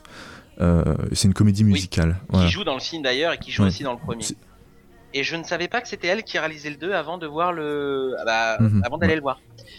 Euh, et j'avais adoré le premier. Je trouvais que ça, j'avais trouvé que c'était une super surprise euh, de 2013. Ça a cassé Ouais. pas des briques, mais Mais c'est un truc, euh, enfin, c'est un groupe d'acapella, c'est ça avait- Si, si, je, j'ai Ouais, bien voilà. suivi. avec euh, Anna Kendrick et euh, Rebel Mhm. Wilson. Enfin, je trouvais vraiment qu'il y avait un casting assez attachant. C'était, c'était un, un espèce. Alors j'a- j'avais un peu peur du Glee version féminin, mais en fait le film était pas du tout là-dedans. C'était vachement drôle. Il y avait des, il y avait des moments d'émotion qui marchaient, et les scènes de musique, euh, des, petits, des tout petits frissons. Et là, j'ai rien retrouvé du tout. dans le D'accord. Et le problème, c'est que c'est la, la réalisation qui pêche un peu. Euh, Je trouve qu'il y a moins de, c'est moins fort. euh, les scènes qui qui de réalisait le premier moins. euh, Ah, alors euh, là, je, c'est une bonne question. je te pose une question alors. Et je sais que euh, c'est pas Jason Moore, Jason Moore. Et ça se voit. que je ne connais Ah. pas, donc euh, ça sert à rien, mais c'est juste que c'était pas Elizabeth Banks qui avait réalisé le premier. Et je, bah, je- justement, j'ai été surpris euh, euh, parce que je suis resté pendant le générique. Parce que je Oui, fais partie bah, de ceux aussi, qui hein. restent pendant le générique de fin. Euh, et là, je vois Elizabeth Banks. Je fais oh là. Et du coup, je comprends parce que c'est vrai que la réalisation a, ça manque d'ampleur, ça manque, ça manque d'émotion et ça manque Je de sais pas si c'est personnages. sa Alors que progression, je suis pas sûr. Si, bah, je je vais crois. vérifier pendant que tu continues. Euh, Ah, non, non, je non, non, elle a fait Elizabeth quelques- Banks, c'est- Elle a fait des, des petits courts métrages. Ah bon? C'est voilà. Ah, mais premier, ouais, premier long métrage. Bah là, peut-être que. Bon, en même temps, c'était assez évident vu qu'elle avait, elle avait, je crois qu'elle avait produit le premier aussi. Donc au bout d'un moment, euh, au bout d'un moment, il fallait bien qu'elle. Le qu'elle 3 est mette sa déjà patte, prévu. hein, hein, du moins qu'elle essaye. 2017. Ah bon? Euh, ouais, oui, euh, ce sera produit par Elizabeth Banks, mais il n'y a pas encore de réalisateur. Ah d'accord. Ce sera peut-être Wilson alors. Mais euh, bah, d'ailleurs, Pitch Perfect 2 a battu Mad Max Ah bon euh, au box office. Ça me paraît, Ouais, du apparemment. Un Ah, ça me paraît complètement quand même dingue. d'accord, mais même si je suis pas fou de Mad Max, c'est vrai que bon, Pitch Perfect 2 qui bat Mad Max, Ouais. c'est un peu dur. je suis Mais, pas euh, fou de non, Mad Max. Ah oui, c'est vrai. Euh... Bah non, franchement, ça va être très court. J'ai pas retrouvé la magie du premier, alors que le premier était un, un film très sympa, qui ça payait pas de mine, mais ça m'avait ça m'avait Ouais. bien fait rire. Euh, Il y avait pas mal de références euh, cinématographiques. On parlait beaucoup de Breakfast Club dans le premier. Ouais, ouais.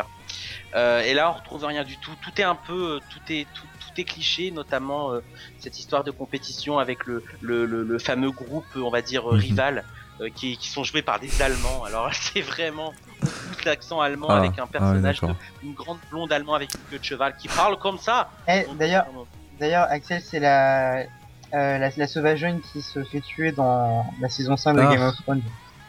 la grande. Mais je comprends pourquoi c'est nul. Dès qu'il y a un truc au rapport avec Game Allez. of Thrones, tu trouves ça nul.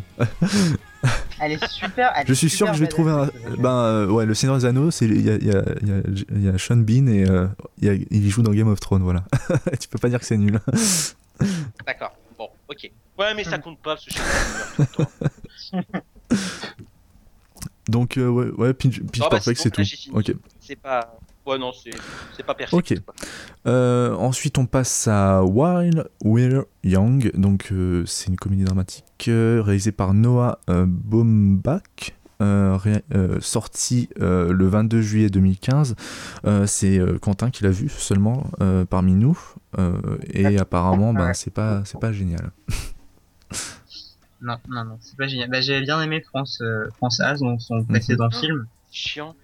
Et je, ouais, j'avais trouvé vraiment génial, donc c'est vrai que je, j'étais parti Non, le voir. c'est chiant. C'est chiant. Ah, c'est chiant J'avais trouvé ça chiant Mais C'était très Oh, bien. carrément, je m'étais vraiment emmerdé. Oh non, c'était bien, mais je pensais que t'avais aimé d'ailleurs. Ah, l'actrice, c'était Ouais. insupportable. Tu sais que ça Ah. m'a pas surpris, mais non, non, non, c'était bien. Et, euh, et puis aussi parce que j'adore Mhm. Adam Driver depuis, euh, depuis Girls. Et donc, euh, et que j'ai hâte de découvrir dans Star Wars euh, Mhm. le réveil de la force. Toujours une bonne occasion Bah pour oui, placer un peu Star Wars. Et, et donc voilà, le principe, enfin l'idée de base me plaisait, donc opposer deux mondes, enfin le celui des, des voilà des quarantenaires avec deux, deux avec De un vingtaine- couple de de, la vingtaine. de, de la vingtaine, voilà. Mais malheureusement, le film se vautre dans les clichés. C'est- franchement, c'est- ce que je craignais. C'est franchement, c'est Pourtant, enfin, il y a des bons acteurs. Hein. Ben Stiller, Naomi Watts, Ouais, Adam ouais, Driver. non, tous les, tous les, tous les acteurs sont bons, mais c'est c'est super cliché quoi. Les, les jeunes hipsters, Mhm, enfin mhm. c'est oh c'est Ça se sent dans la chiant, bande-annonce, enfin, il y a- hein. J'ai regardé que la ah, c'est bande-annonce. vraiment euh. La- même la bande annonce Ouais, elle est chiante. Je, l'ai regardé après. Mhm. La bande annonce, elle, a- elle, a- elle, elle vend rien. Enfin c'est- les dialogues ils sont pas du tout inspirés. Enfin le, on dirait que le film a été fait parce qu'il devait. En fait il y a plusieurs thématiques dans le film. C'est comment créer un, cour- un, un, un documentaire, mais également euh, bah, l'opposition justement de, de, de deux générations. Et le, le réalisateur, il, il se paume un peu en fait dans les dans les deux. Enfin, il, en, il en aborde deux, mais il, en développe vraiment aucune en fait. Et c'est ça qui est dommage. Euh, au niveau de la réalisation, c'est c'est pas mauvais. Après, je franchement, j'en retiendrai rien. Je vais forcément. je- Enfin là, pour l'instant, je l'ai pas encore tout à fait oublié, mais je au fil du temps, je vais, Ouais, l'oublier. et- Ouais, c'est pas du tout un film marquant. Naomi Watts, c'est Mhm. très très bien. Je trouve que là, franchement, elle reprend du poil de la bête avec Boardman, elle était vraiment Ouais. excellente dedans. Et euh, dans Divergente 2 aussi, trouve très bien. Après, là, je. Mais voilà, c'est les seules qualités, le, le casting. Après, le reste. D'accord. Euh, ben, on va passer à un autre film que euh, je sais pas si Quentin tu l'as vu, mais euh, Morgane, je suis sûr que tu l'as vu. Donc c'est Pixel, réalisé par euh, Chris Si, Columbus. ouais, Euh, donc moi je l'ai pas vu parce que j'avais, je le sentais venir. c'est ce que, mais vous allez pouvoir en parler. Donc il est sorti le 22 juillet 2015. Euh, donc Morgane, si tu veux commencer par en parler. Ouais, parce Oui, que bah, tu l'attendais. l'attendais, Ouais. Parce que... Ouais, ouais, je l'attendais Chris beaucoup Columbus, Parce que j'adore Chris Columbus. Ouais, oui, même Percy Jackson, le premier, je trouve pas mal. Ouais. On va dire qu'il y a une qualité dans, au niveau du casting qui est bon. Euh, et aussi parce que je trouvais l'idée vachement sympa. Euh, D'ailleurs, c'est tiré d'un court métrage français. Oui. Ouais. Oui, c'est- tiré d'un court métrage français réalisé par euh, Patrick Jean, que j'ai pas vu mais qui, Voilà. que- dont j'ai entendu parler. ouais. Alors moi, j'ai pas vu, j'ai pas vu ce court métrage, mais c'est vrai que le film il est difficilement parsé, euh, malgré un beau travail visuel.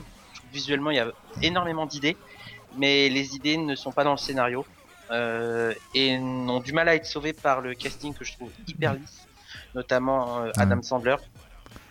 euh, qui je pense est un acteur euh, qui est devenu officiellement Ouais. has-been Ah, mais faut dans son faut plus Ouais. laisser jouer cet acteur. Non, non, non, euh, non, il, il, est- il est- il était c'est- c'est- il avait un dans capital euh, sympathie le avant, hein. seul film que j'ai aimé avec lui, c'est Man, euh, Woman, and, Man, Woman and Children.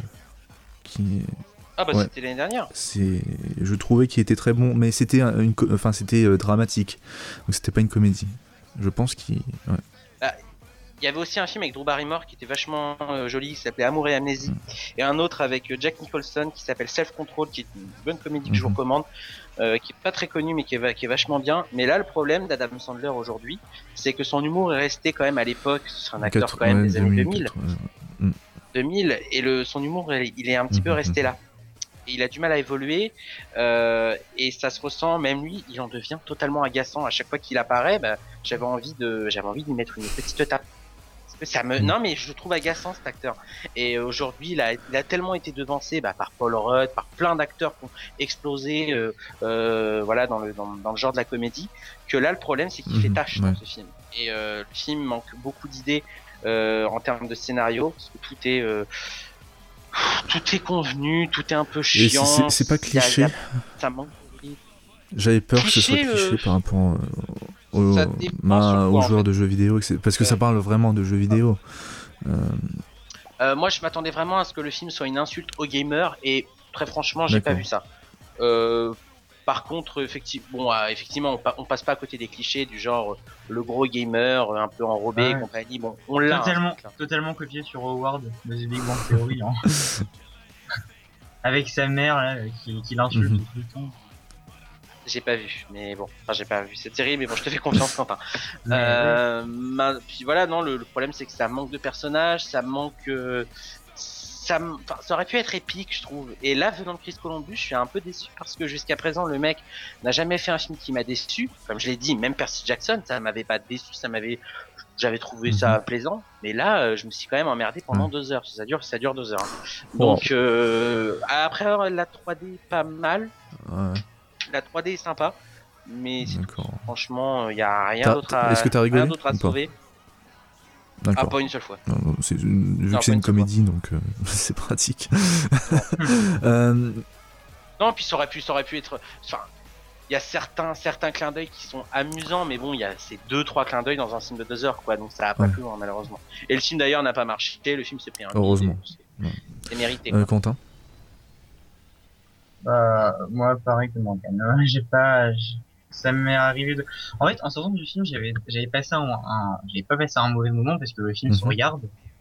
Mais euh, je me suis dit franchement qu'il y avait quand même beaucoup de gâchis et j'ai pas compris, enfin, pourquoi engager Adam Sandler. Enfin, je trouve que s'il y a, Il y a mieux, quoi. un- euh, ouais, franchement, il y a, il y a beaucoup mieux, quoi. C'est surtout Parce qu'il a produit, c'est lui qui a voulu produire Mm. le film. Donc il s'est mis en Et scène. puis hein. c'est Ouais, c'est- mais- c'est lui qui a Un écrit le scénario. Enfin, Puis je comprends pas comment Oui, cet voilà. acteur peut sortir avec autant. Enfin, il sort avec Michel Monaghan, il était sorti avec Kate Beckinsale, il était sorti. Il, il y a toujours des jolis partenaires. Et Ah, mais parce que c'est parce que t'es jaloux alors. c'est pour ça que tu l'aimes pas. Moi, je l'aime pas parce que j'aime pas cet acteur. Enfin, Il devrait, oui, il devrait avoir comme partenaire une femme qui est à la hauteur de son niveau d'acteur. Je Non, ne citerai pas. Je la sentais venir à ça. de son niveau physique. Euh, Non. Même même s'il était moche, si à la rigueur il était bon acteur, enfin Mm, on s'en ouais. fout. Mais euh, là, je trouve qu'il est. Non, ouais, franchement, il fait vraiment tâche. Enfin, tout le casting fait tâche. À part Michel Monaghan que je trouve vachement attachante, je trouve que tout le casting et même Peter Dinklage, je l'ai trouvé, mais alors. Ouais. Ah bah fait quoi, il est. euh, Ah bah, bah justement, voilà aussi pourquoi le film est mauvais. Je voulais, je voulais pas le dire parce qu'il y a lui. Non, je Mais non, mais, non, peu. j'ai pas envie, j'ai pas envie qu'on prenne tout le temps un héros pour jouer le nain, le nain de service, quoi. C'est, Bah, le nain, mais, dans- mais Dans X-Men, c'est Dans voilà, X-Men, dans X-Men, des- dans X-Men ouais, c'est c'est- oui, c'est vrai. Mais bon, malheureusement, bon. C'est lui donner un rôle qui est pas forcément, enfin, est- ouais, enfin ouais, Mhm. franchement, je ça. Non, puis on, on, on sent bien quand même, et, et, et je comprends d'ailleurs hein, que Chris Columbus a voulu, parce que Peter Dinklage, euh, voilà, c'est c'est- c'est Tyrion euh, Lannister, donc c'est quand même, c'est une icône, euh, enfin c'est Mhm, l'icône de la ouais. série, j'ai envie de dire. Ah ouais. Au bout d'un moment, euh, la façon dont, dont il nous le met, il nous le présente dans le film, clairement, on a vraiment l'impression de voir euh, Tyrion au pays des, au pays des gamers. D'accord. Ça se voit. Et à aucun Euh, moment ça devient un personnage. euh, Ouais. non, Ouais. c'est vraiment euh, là, le- c'est que c'est que du Mhm. clin d'œil quoi. C'est un film qui bro- qui caresse dans le sens du poil euh, les les femmes, mais le problème c'est que bah, il les caresse pas assez bien. Et au bout d'un moment ça ça ça devient Précise. chiant. Je précise le, le Tyrion de la première saison, parce que Tyrion a beaucoup évolué euh, au niveau. euh, Ah enfin, oui. Ah il y a une évolution. Ah bon d'accord. Ok. Euh, donc après ça, bah, moi je vais passer à un film que, que j'ai vu, donc euh, que vous n'avez pas vu. Euh, c'est euh, Le Petit Prince, euh, sorti en France le 29. On parlait de on parlait de Peter Dinklage. Oh là là là là là. Comment, euh, comment sortir de cette blague hein Comment Voilà. amener la suite Donc le petit, on va faire comme si c'est- c'était pas- si ça ça, ça s'était pas passé. et Je perds mes mots. Euh, Eh, mais en plus, Tyrion, c'est un prince. Non, c'est pas Euh, prince. ouais. Si. euh, euh, si, bah si. Euh, Ah bah ouais, le Ah. Petit Prince. Bah, bah Ah. oui, c'est- et celui qui fait son spin-off Ouais, sur. voilà. euh, Donc le Petit Prince, c'est euh, d'après le livre d'Antoine de Saint-Exupéry, donc ça n'a rien à voir avec Game of Thrones. Euh, il est sorti en France le 29 juillet 2015 et c'est réalisé par Mark Osborne que vous, pouvez- que vous connaissez sûrement parce qu'il a réalisé euh, Kung Fu Panda. Le frère de Norman. Euh, de- Norman euh, Allez. donc euh, le Petit Prince, déjà euh, Eddie m'a dit que je, je devais le dire, donc euh, il, a, il- il a adoré le film. D'ailleurs vous pouvez lire sa critique. Euh, Elle m'a donné envie C'est- de critique en fait. Je disais que je voulais pas le Mm. voir, mais ça m'a vraiment C'est comme c'est un des seuls films qu'il a pu voir cet été et qu'il a vraiment euh, énormément apprécié. Moi aussi, j'ai beaucoup apprécié. Euh, donc euh, c'est c'est une adaptation, mais euh, pas trop. Euh, pas trop stricto sensu de- du, livre d'Antoine de, Saint-Exupéry, mais c'est vraiment un conte qui raconte le passage de l'enfance à l'âge adulte euh, et comment le processus du passage à l'âge adulte arrive de plus en plus tôt chez les enfants de notre société, euh, qui les oblige à grandir au, plus vite pour les mettre dans des cases.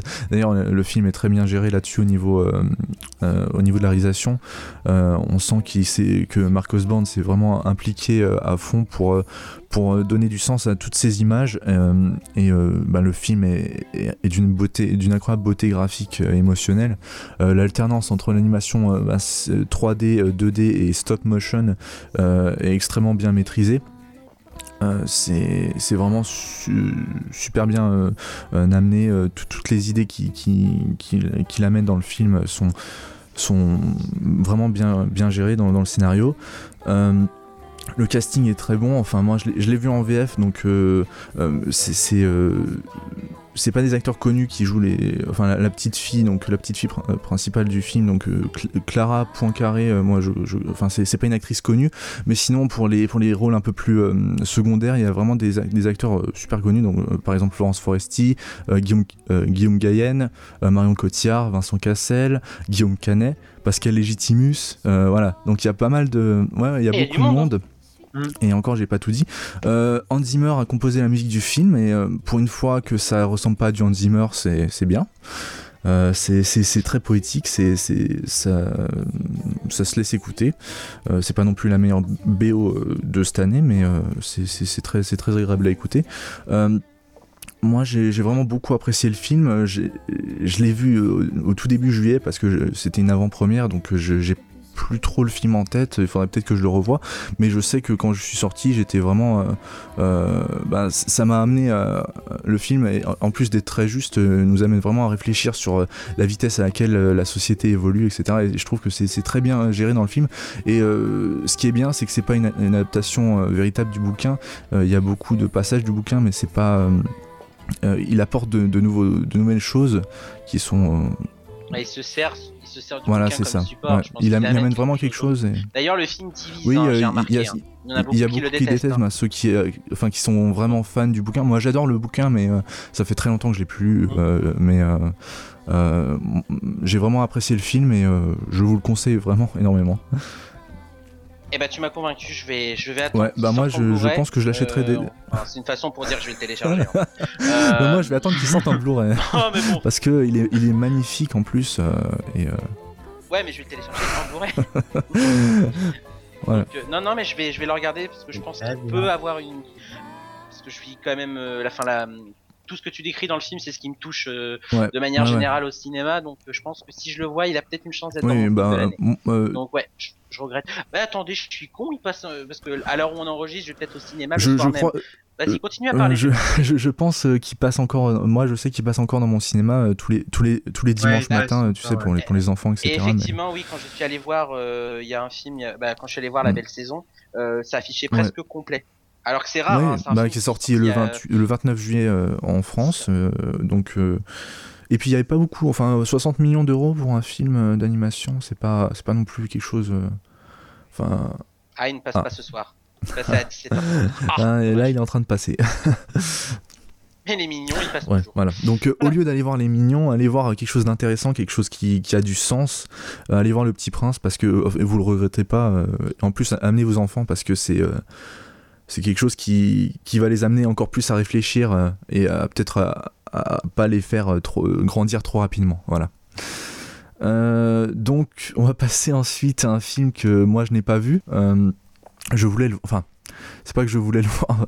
J'avais un énorme a priori sur le film et, euh, et euh, finalement je suis pas allé le voir. Donc c'est euh, au vu des, des, retours, Les 4 Fantastiques, réalisé par Josh, Josh, Trank. Ou pas, à moitié réalisé par voilà, Puisqu'il y a eu pas mal de, de, problèmes au niveau de la au niveau de la production avec la Fox qui a beaucoup touché le film, hein, qui a beaucoup retouché le film. Donc il est sorti le 5 août 2015 en France, vous l'avez vu tous les deux, si je me trompe pas. Euh, Morgan, si, tu veux donner ton avis, je sais que tu as détesté. J'ai détesté, même si euh, je, reconnais que c'est un film qui est défendable sur certains points. Euh, et il est défendable sur les points que Josh, que Josh Trank, j'allais dire Josh Whedon, c'est pas pareil, que Josh Trank a réalisé effectivement, euh, il y a un gros fossé entre la première partie et la deuxième.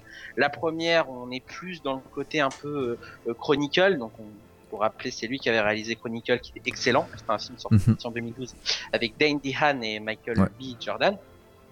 C'était, j'avais adoré ce film-là. Je le trouvais très intéressant. Euh, c'était un film qui apportait un petit renouveau parce que ça parlait des super-héros, mais autre que dans un décor Marvel et compagnie. Donc ça faisait vraiment mhm. plaisir à voir que là, euh, on retrouve des thématiques un peu similaires. Le problème, c'est que les thématiques sont tellement similaires que j'ai l'impression euh, c'est un peu ouais. quoi. Donc, euh, du coup, je préfère revoir Chronicle euh, à ce niveau-là. Et c'est dommage parce qu'on sent clairement que c'est un film qui a été un gâchis. Mhm. C'est un gâchis dingue. C'est un potentiel complètement gâché à cause des studios qui, je pense, je, je, sais pas quoi ils tournent en ce moment. Euh, D'ailleurs, le réalisateur se, a réglé ses comptes par, par le biais d'une lettre ouverte que j'ai pas lue, mais mhm. elle a fait sensation quand elle est sortie. Et je veux bien croire que son, que c'est, il assume pas ce film, que c'est un film, il considère pas comme son film. Je veux bien le croire. Maintenant, je suis obligé de juger le produit fini. Et le produit fini, il est vraiment pas bon. Il y a, il y a quelques trucs intéressants. Le casting est très bon. Euh, Miles, Teller, ça qui est, je trouve, ah, génial, et je très bon. Euh, euh, Kate Mara, Michael B. Jordan, euh, Jamie Bell. Voilà, exactement.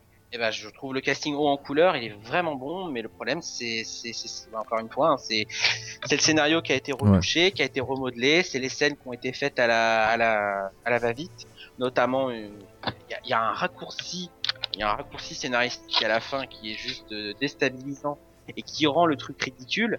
Ça m'a fait regretter, alors en termes de personnage, le méchant euh, du film, donc qui, qui apparaît comme un cheveu sur la soupe. On connaît pas ses mhm. motivations, on sait, enfin, on, et ça c'est vraiment la faute de, des studios. Euh, le méchant, c'est fataliste. Il m'a fait regretter le fataliste du film de 2005 quand même. Hein. Fallait y aller. Hein.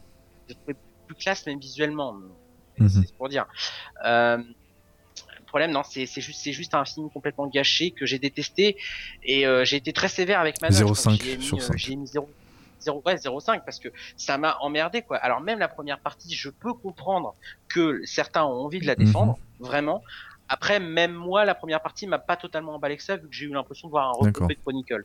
Euh, le même, euh, même le, contexte social, c'est exactement le même. Euh, donc voilà, donc il y a un côté repompage et la deuxième partie, c'est juste du, Mm. C'est un massacre, quoi. C'est un massacre total. J'étais gêné devant ce film. Et la, dernière scène, mon dieu. les, les, dernières secondes, mais c'est à se tordre de rire, mais vraiment. Bah, c'est un, des, un des seuls films de super-héros que j'ai pas vu depuis. Enfin, euh, normalement, je vais. Je, super je, je, vais, je, vais, tous les voir, mais euh, c'est le seul que je suis pas allé voir depuis euh, pas mal d'années parce que euh, au vu des, des, retours et en fait j'avais pas j'avais pas envie de dépenser un, ticket pour, pour, aller voir ça je préfère aller voir autre chose euh, donc euh, Quentin qu'est-ce que tu as pensé du film? Non mais juste je, repense à la manière dont ils trouvent le nom de leur équipe attends qu'est-ce que attends qu'est-ce que t'as dit? Fantastique mais c'est ça. Oui, on, ça. Est les... on est les. Ah, c'est ça, sérieusement. ah, oui, voilà. Alors, oui, voilà, pour expliquer le contexte, la dernière scène. Fin, il faut une fin à la Avengers 2. Ah ouais, d'accord. À aucun moment, à aucun moment, le nom, les 4 fantastiques, a été à, n'est mentionné dans le film. Ouais, c'est comme dans Man of Steel, quoi. Oui, ouais, ouais ou, euh, ou, Avengers 2, tu sais, quand, quand Steve va dire Avengers, ah, il va dire assemble et assemble et ça, ça, ça, ouais, se termine, quoi. C'est... Voilà, c'est ça. C'est la même chose. Qu'est-ce que tu as dit? Fantastique? Oh. Ouais. L'autre, Max, il fait hmm, fantastique. On est, oh, on est quatre. Nous sommes, et là, les quatre fantastiques apparaît à l'écran. Oh putain. C'est génial. Juste pour ça, j'ai envie de voir le Euh, film. La fin, non, la fin, franchement, la fin est, bah, je, mais, euh, pour- Sinon, le film bon, en lui-même. en lui-même, bon, il y a Miles Taylor, hein. Casting est Euh, bon. non, Miles Taylor, Miles Taylor, franchement, c'est un acteur que je Oui, porte, oui, mais ouais. dans mon cœur, mais c'est un Bah, acteur. depuis c'est- Whiplash, euh, moi personnellement, je... Euh, Oui. Même avant, Ouais, Spectacular Now aussi. Euh, dans Projet X, j'ai trouvé drôle dedans. Euh, même dans Z, Z- euh, je sais pas si tu l'avais vu, c'est avec Zac Efron, euh, That Awkward Moment. Même, de- même dedans, enfin, même si le film est assez moyen, je- j'ai trouvé vraiment bon. C'est un, un acteur que, que, que Ouais. j'adore, que j'adulte, que je, voilà, j'irai voir tous ses films, même si c'est des grosses merdes. Et, euh, mais voilà, je, je, je défends, j'aurais tendance à défendre la première heure que je trouve vraiment, vraiment bonne. Après, c'est sûr que, ouais, il y a un peu de repompage sur euh, Chronicle, mais euh, je trouve que le film va, des fois, le film embrasse même, embrasse même le style de Spielberg dans, dans son début. Enfin, il y a, il y a un côté Spielbergien dans, dans, dans les, assez innocent, un, un peu entre les Goonies et, Ouais, Ouais, c'est a- léger quand même. hein. C'est léger. Hmm. Bah, moi, c'est ce que j'ai, ce que j'ai trouvé. Par contre, ça, je l'ai retrouvé dans Chronicle, étonnamment. Le côté Spielberg, je l'ai retrouvé dans Chronicle. Mais là, le problème, c'est que c'est moins bien. C'est c'est comme, c'est comme un sachet de thé. C'est un sachet de thé qui sont trempés dans l'eau trop longtemps. Évidemment, il n'y a plus de saveur. Ils l'ont utilisé trop de fois. Voilà, je fais des comparatif, comparatifs ouais. culinaires. Non, mais Bah, je pense que, je pense que défendre ce film, c'est défendre la Fox. qui a Bah, qui a complètement- démoli le film. Hein. Qui a je complètement démoli le film. Donc, donc au départ, j'avais, ouais, j'étais, franchement, je, je voulais, euh, ça me faisait de la peine que les gens, euh, qui aient autant de haine autour du film. Donc voilà, j'ai voulu le défendre. Mais euh, parce Ah qu'on allait quand même, on allait quand même jusqu'à insulter les acteurs. Donc là, ça me. Oui, ça- bah oui, non, mais c'est Ah enfin, c'est- pas vraiment, c'est pas vraiment de leur faute. Hein. euh. Ouais, c'est Kate pas de leur Mara, elle faute. est excellente. hein. Kate Mara, elle s'en prend plein la gueule. Michael B. Jordan, Bah, s'en prend plein la gueule. D'accord, je trouve qu'il y a, je trouve pas qu'il y a, qu'il ait beaucoup de Ouais, mais charisme, Michael B. mais Jordan, non. même avant de voir le film, tout le monde s'en prenait. Ouais. Ah oui, j'aime Non pas. mais euh, tout, tout le monde euh, se foutait de sa gueule euh, parce que, enfin, euh, bien sûr c'était comme pour euh, pour Star Wars. Hein, euh, un, un Stormtrooper c'est pas censé être black et un et euh, la torche c'est pas censé être black Ah. et enfin voilà il y a eu tout ça et euh, ben moi je comprends, enfin je comprends toujours pas ces, ces gens là mais euh, même avant que le film sorte il y avait déjà une grosse polémique à propos de ça donc euh, enfin Mais je trouve euh, les acteurs ont bien, ont quand même bien vendu le film. Enfin, ils ont, ils ont quand même Ouais. assuré la promo. Ils ont vraiment. Ouais, ils avaient, ouais, ils que avaient Michael B. Jordan de- à sa place. Ouais. Honnêtement, Michael B. Jordan, j'aurais été à sa place, j'aurais dit, écoutez, bon, moi j'arrête tout. euh, Il a quand même été, enfin, il, Non mais il y avait un archi, crois que le- il y avait des, des questions sexistes et Hmm. racistes. ouais. Ah Ouais. ouais, ouais, le pire c'était l'interview où ils, enfin, où ils enfin, comment ils ont parlé à Kate Mara, quoi, enfin, c'est, ils Ah sont, oui, en fait, ils en avaient rien à foutre du film, ils se foutaient de Ah la non. gueule. Les, les acteurs, ils étaient quand même motivés à présenter leur film, ils étaient, ils étaient là, ils étaient sérieux, et ils ont été jusqu'à se, se Mhm. moquer d'eux, enfin, Ouais. ouvertement, quoi, limite Ouais. les insulter, quoi, enfin, Et euh, c'est à ça qu'on connaît un vrai acteur. Un vrai acteur ne fait pas que jouer, il, il essaye de défendre quand même le film. Et ils l'ont fait, mais bon, bah derrière, hein, ont Miles les- Taylor, Miles Taylor, il s'en est pris, mais euh, plein la gueule. Je sais pas si vous avez vu l'interview pour, euh, pour Esquire, là, où on le traite de petit con de, de tous les noms. Parce que ça y est, ouais, ouais, il sortait de Whiplash, tout le monde Ouais. l'encense, c'est l'acteur parfait, maintenant il, il fait des fantastiques que personne Mhm, ne connaît, mhm. quoi. Enfin, c'est, quoi ce... Ouais. voilà, donc Ah ouais. euh, c'est. Et c'est, ça Ouais, qui fait de la peine. Enfin, je pense que c'est ça qui fait le plus de peine, c'est le, le casting qui est vraiment Oui, voilà. bon et qui est, qui est prometteur, quoi. Même Jamie Bell, comment, enfin, comment on peut donner un rôle comme ça à Jamie Bell, quoi. Enfin, c'est, Mhm. euh, Ouais. Euh, quand on l'a quand on l'a vu dans Nymphomaniac où il était vraiment enfin non c'est ils ont c'est des acteurs qui ont pas qui sont encore à leur preuve à faire mais qui sont vraiment prometteurs et je Euh, moi, je suis Ça- pour que Marvel Ouais. leur achète les droits, hein, puis qu'ils nous fassent un reboot. Hein. et puis qui gardent le même casting parce que je trouvais ça Oui, Ouais. voilà, pourquoi pas. Le casting est très bon, hein, c'est pas ça le souci. qui refont ça avec le même casting à mon la chance que ça se pour- enfin, le, seul, euh, le seul- les seuls euh, Marvel qui s'en sortent hors euh, bah, Marvel Entertainment, c'est euh, ben, c'est les X-Men. Euh, parce que sinon, le Oui. reste, c'est la catastrophe. Quoi. Bah, justement, Spider-Man qui s'était fait racheter euh, par, enfin, par Marvel parce que Sony a complètement foiré encore le The Amazing Spider-Man 2. Et c'est encore la même histoire avec la Fox. Voilà. Euh, donc, on va passer à autre chose. Euh, Fox You. mais euh, le mais le pire c'est qu'ils vont ils vont faire une suite hein. ils, ouais, ils veulent pas lâcher, ils veulent pas lâcher, lâcher. lâcher le morceau. Mais on va quand même rappeler. Euh, ça pourrait ne pas voir Ouais, le jour, mais- apparemment. hein. Il paraît que c'est un certain. mais ils veulent non mais ils veulent vraiment pas enfin le- lâcher le, le- ils veulent pas Ouais, laisser- ben, euh, veulent bah, pas le truc, c'est que euh, le film a été fait pour justement pour que la, pour que Marvel ouais, ouais, comme, n'ait pas les droits. parce que là ils auraient pas refait un film si si leur contrat disait qu'ils avaient ils avaient les quatre fantastiques encore pendant 10 ans. Ils l'auraient pas fait ce film. Mais c'est juste parce qu'il fallait qu'ils fassent un film sinon ils perdaient les droits. Donc voilà. Donc déjà le, le l'intention de base est mauvaise donc, euh, comment faire un bon film Bah déjà, quand c'est une question d'argent. Voilà. Bon, on va passer à un film qui n'est mm, qui n'est pas, enfin, qui, qui, est aussi assez mauvais. Euh, donc c'est, euh, je suis le seul à l'avoir, vu. c'est Ted 2. un film réalisé par Seth MacFarlane, sorti en France le 5 août 2015. Euh, ben moi je c'était une grosse déception pour moi ce, numéro 2 de, enfin la saga Ted euh, il y a que deux films mais euh, le, premier j'avais vraiment adoré je, rigole toujours autant devant le premier parce que en fait le gros problème de ce film c'est que contraire enfin il, essaie, il essaye vraiment d'être subversif alors que le premier, il l'était, tout simplement. Il, l'essayait pas, il, était euh, dans son humour. Alors euh, qu'ici, toutes les, blagues euh, essayent de toute leur force d'être subversifs sans jamais l'être. j'ai rigolé peut-être deux fois, deux fois dans, tout le film, alors que dans l'autre film, je me marre assez souvent. Je suis, je suis assez fan de, tout ce que fait Seth MacFarlane au niveau de l'animation. Bah, Family Guy ou Les Griffins en français ou American Dad je, suis vraiment fan de son humour, mais euh, là, c'est la goutte d'eau qui, qui, fait déborder le vase parce que euh, euh, déjà, son dernier film, c'était. voilà, en français, qui était vraiment pas terrible. Voilà. Mauvais. Oh, bah, moi, j'avais rigolé. Ouais, mais. Enfin. Y est Patrick Harris. Oui, oui oui, c'était un. Il y, avait, euh, enfin, euh, moi je le trouvais, je le trouvais moyen euh, parce que j'avais quand même rigolé pas mal, pas, mal de fois, mais c'était pas aussi aussi drôle que ce qu'il fait d'habitude. Et là, Tête 2, c'est vraiment une grosse déception parce que j'en attendais tellement plus.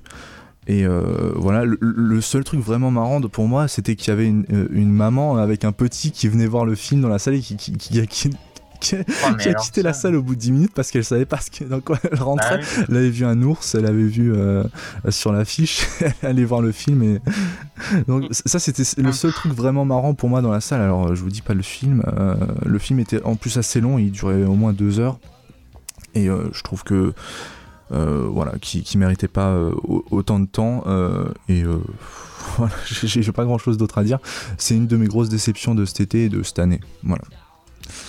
Euh, et vous, vous ne l'attendiez pas de toute façon, enfin vous vouliez pas le voir. Euh, voilà. Non, j'ai détesté le premier, j'ai détesté. J'ai pas du tout l'humour de cette McFarlane. C'est pas du tout. D'accord. Ah, moi, mhm. pas. Bah voilà, c'est mauvais. Euh, point. on va passer à. Ah non, j'ai complètement oublié on a fait avec euh, Morgan, euh, enfin, quand vous écouterez ce podcast, il sera sorti, mais pour l'instant, il n'est pas encore sorti. On a fait un, hors-série sur Mission Impossible.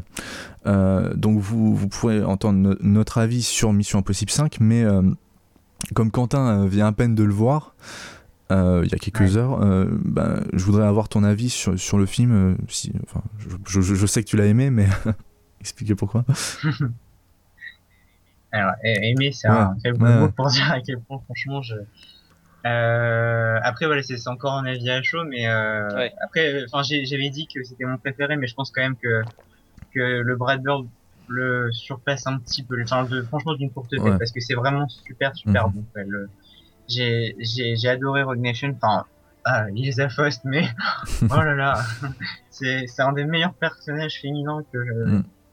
franchement c'est ouais c'est un peu de la rosée sur tout ce qui a été dit enfin mais je, je, je, suis comme beaucoup, je suis tombé amoureux de ce personnage, je la trouve juste. Euh, mais d'une classe quoi, enfin la, scène de l'opéra quand elle monte les marches ah. dans sa robe, c'est juste mhm, euh, mhm. dingue quoi. Enfin c'est. Il y a, pas quelques classe dans cette scène, c'est non la, scène. La, scène c'est. toute la scène, ouais. Le... Mm. Quand elle, quand elle lise la c'était tellement. Euh, c'est jouissif hein, de voir sur cette scène surtout, elle est Enfin, on en parlait d'ailleurs dans le podcast hors série. Euh, Elle est. Euh, mais c'est un chef-d'œuvre de mise en scène, et de. Ah ouais, euh, franchement, c'est. Ben, de, de, de, de, superposition avec la musique, etc. Ouais, ouais. C'est super bien. Enfin, voilà, c'est excellent. Ouais, franchement, mon, seul regret, c'est le, le, méchant que je trouve un ce peu disait, trop. Enfin. Ouais, enfin voilà, c'est le méchant que je trouve. tu l'as vu en VF ou en VO En- parce qu'en VO, il a, enfin, je, je crois que Morgan m'avait dit qu'il avait aussi une voix insupportable, mais euh, La voix de... voilà. euh, J'aime bien ce, j'aime bien cet acteur en- de manière générale, mais là franchement, je le trouvais un ouais, peu. bon, de toute façon, enfin, c'est ce qu'on euh, c'est ce qu'on disait, c'est que les, les, les méchants, c'est pas vraiment le, le, le point fort. de- Ouais, les méchants Mission Impossible, c'est pas Missions le point fort Impossibles. de- À Le part, à 3, part le 3, ouais. dans le Mm. troisième. Philippe Seymour Hoffman, Ouais. quand même, Ouais. il envoyait du lourd. Mais euh, Mm. Qu'est-ce que je voulais- ouais, j'ai beaucoup de choses à dire. Euh, Jérémy Renner, je l'ai trouvé vraiment Mm. super. Bah, Tom Cruise. je, je, je, citer Ouais. Jérémy Ouais. Renner, mais Tom Cruise, hein, c'est. Ah. Amen. Amène-toi, qui, Amène-toi qui fait ses, ses propres cascades. euh, Et oui. Ah oui, c'est. Mm.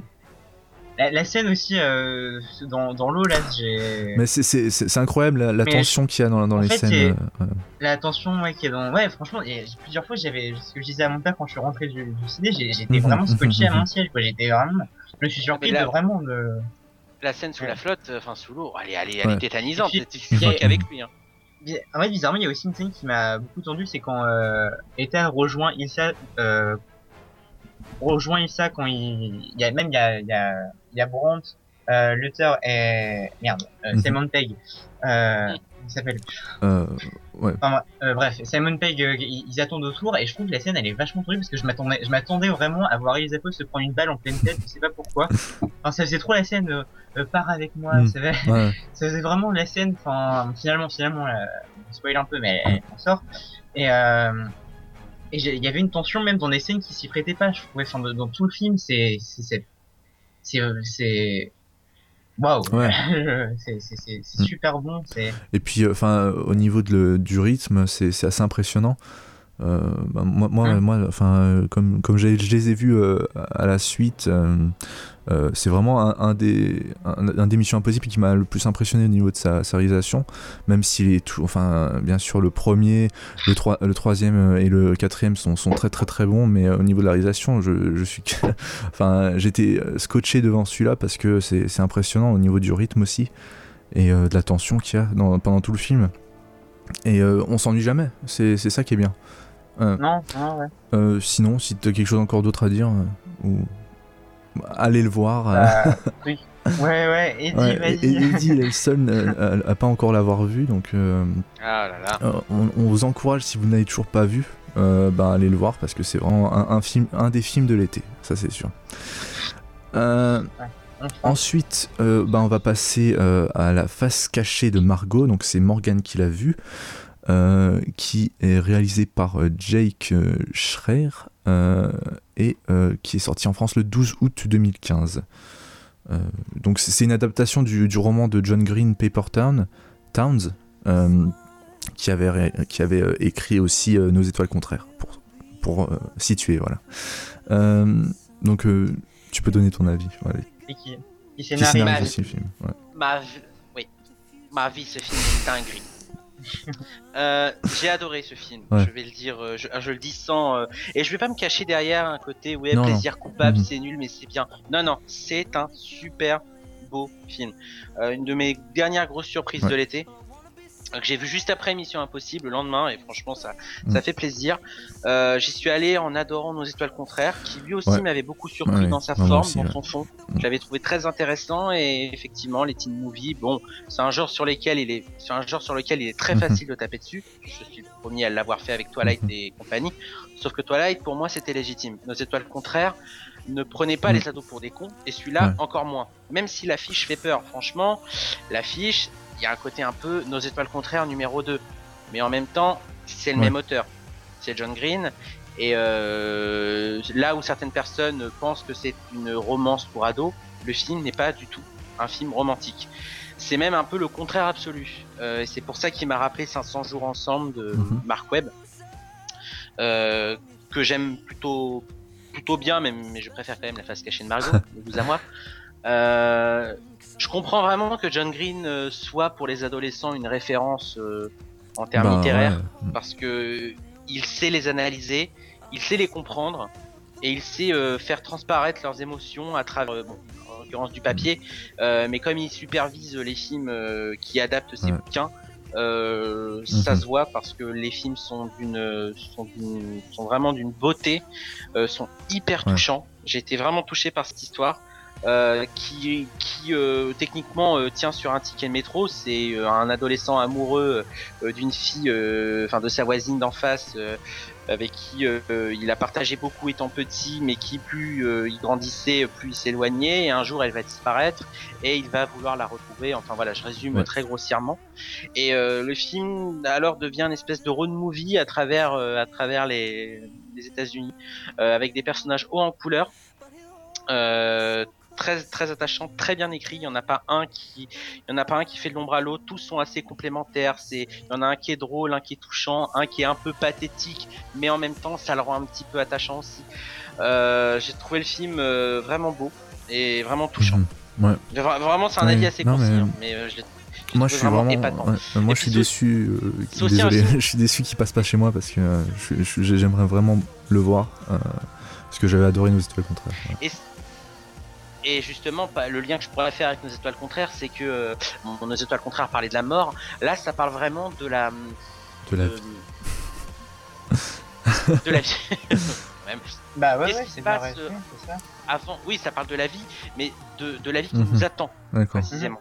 C'est vraiment là, on est vraiment dans, au- au- dans- on est vraiment avec ce personnage qui est euh, un adolescent qui finit ses études, donc qui finit son, ses Mhm. années lycée et qui appréhende un peu le futur par rapport à ses copains parce que il y a, y, a, il y a- il y a des scènes vraiment très belles et touchantes et vraies surtout. C'est pas que beau, c'est pas que touchant, c'est vrai. Tout ça, euh, tout, tout, tout ça et c'est le réalisateur a su capter vraiment le- le- l'état d'esprit des adolescents après avoir quitté le lycée. Effectivement, on se pose plein de questions. Qu'est-ce qu'on va devenir? Est-ce qu'on va toujours réussir à Mhm. se voir? Enfin, euh, qu'est-ce qui va changer euh, concrètement? Et, euh, et c'est un film qui parle qui parle de ça avec beaucoup de justesse. Euh, dans un film qui euh, voilà, qui la mise en scène est, vra- est vraiment jolie. La BO, elle est C'est c'est du exceptionnelle. même niveau que nos étoiles contraires Ah bah. Ouais. Ah, C'est même mieux. Alors. C'est même mieux. J'ai préféré la face cachée de Margot. Nos Ah ouais, d'accord. Euh, parce que nos, nos étoiles contraires avaient peut-être un côté un peu plus plombant, Bon, ouais, c'est vrai. Euh, que là, la face cachée de Margot, c'est vraiment un, c'est c'est pas une c'est pas un film romantique. Il y a un peu de romance et compagnie, mais je trouve que le film nous amène à un final Mhm. assez surprenant, qui visiblement respecte le livre. Euh, non, non, c'est épatant. Très bien joué et, euh, Et puis- vraiment touchant. J'ai été. euh, Et puis en plus c'est génial, enfin parce que John Green c'est un mec euh, qui a commencé sur Internet, qui est, enfin c'est c'est vraiment quelqu'un qui est très respecté sur YouTube, etc.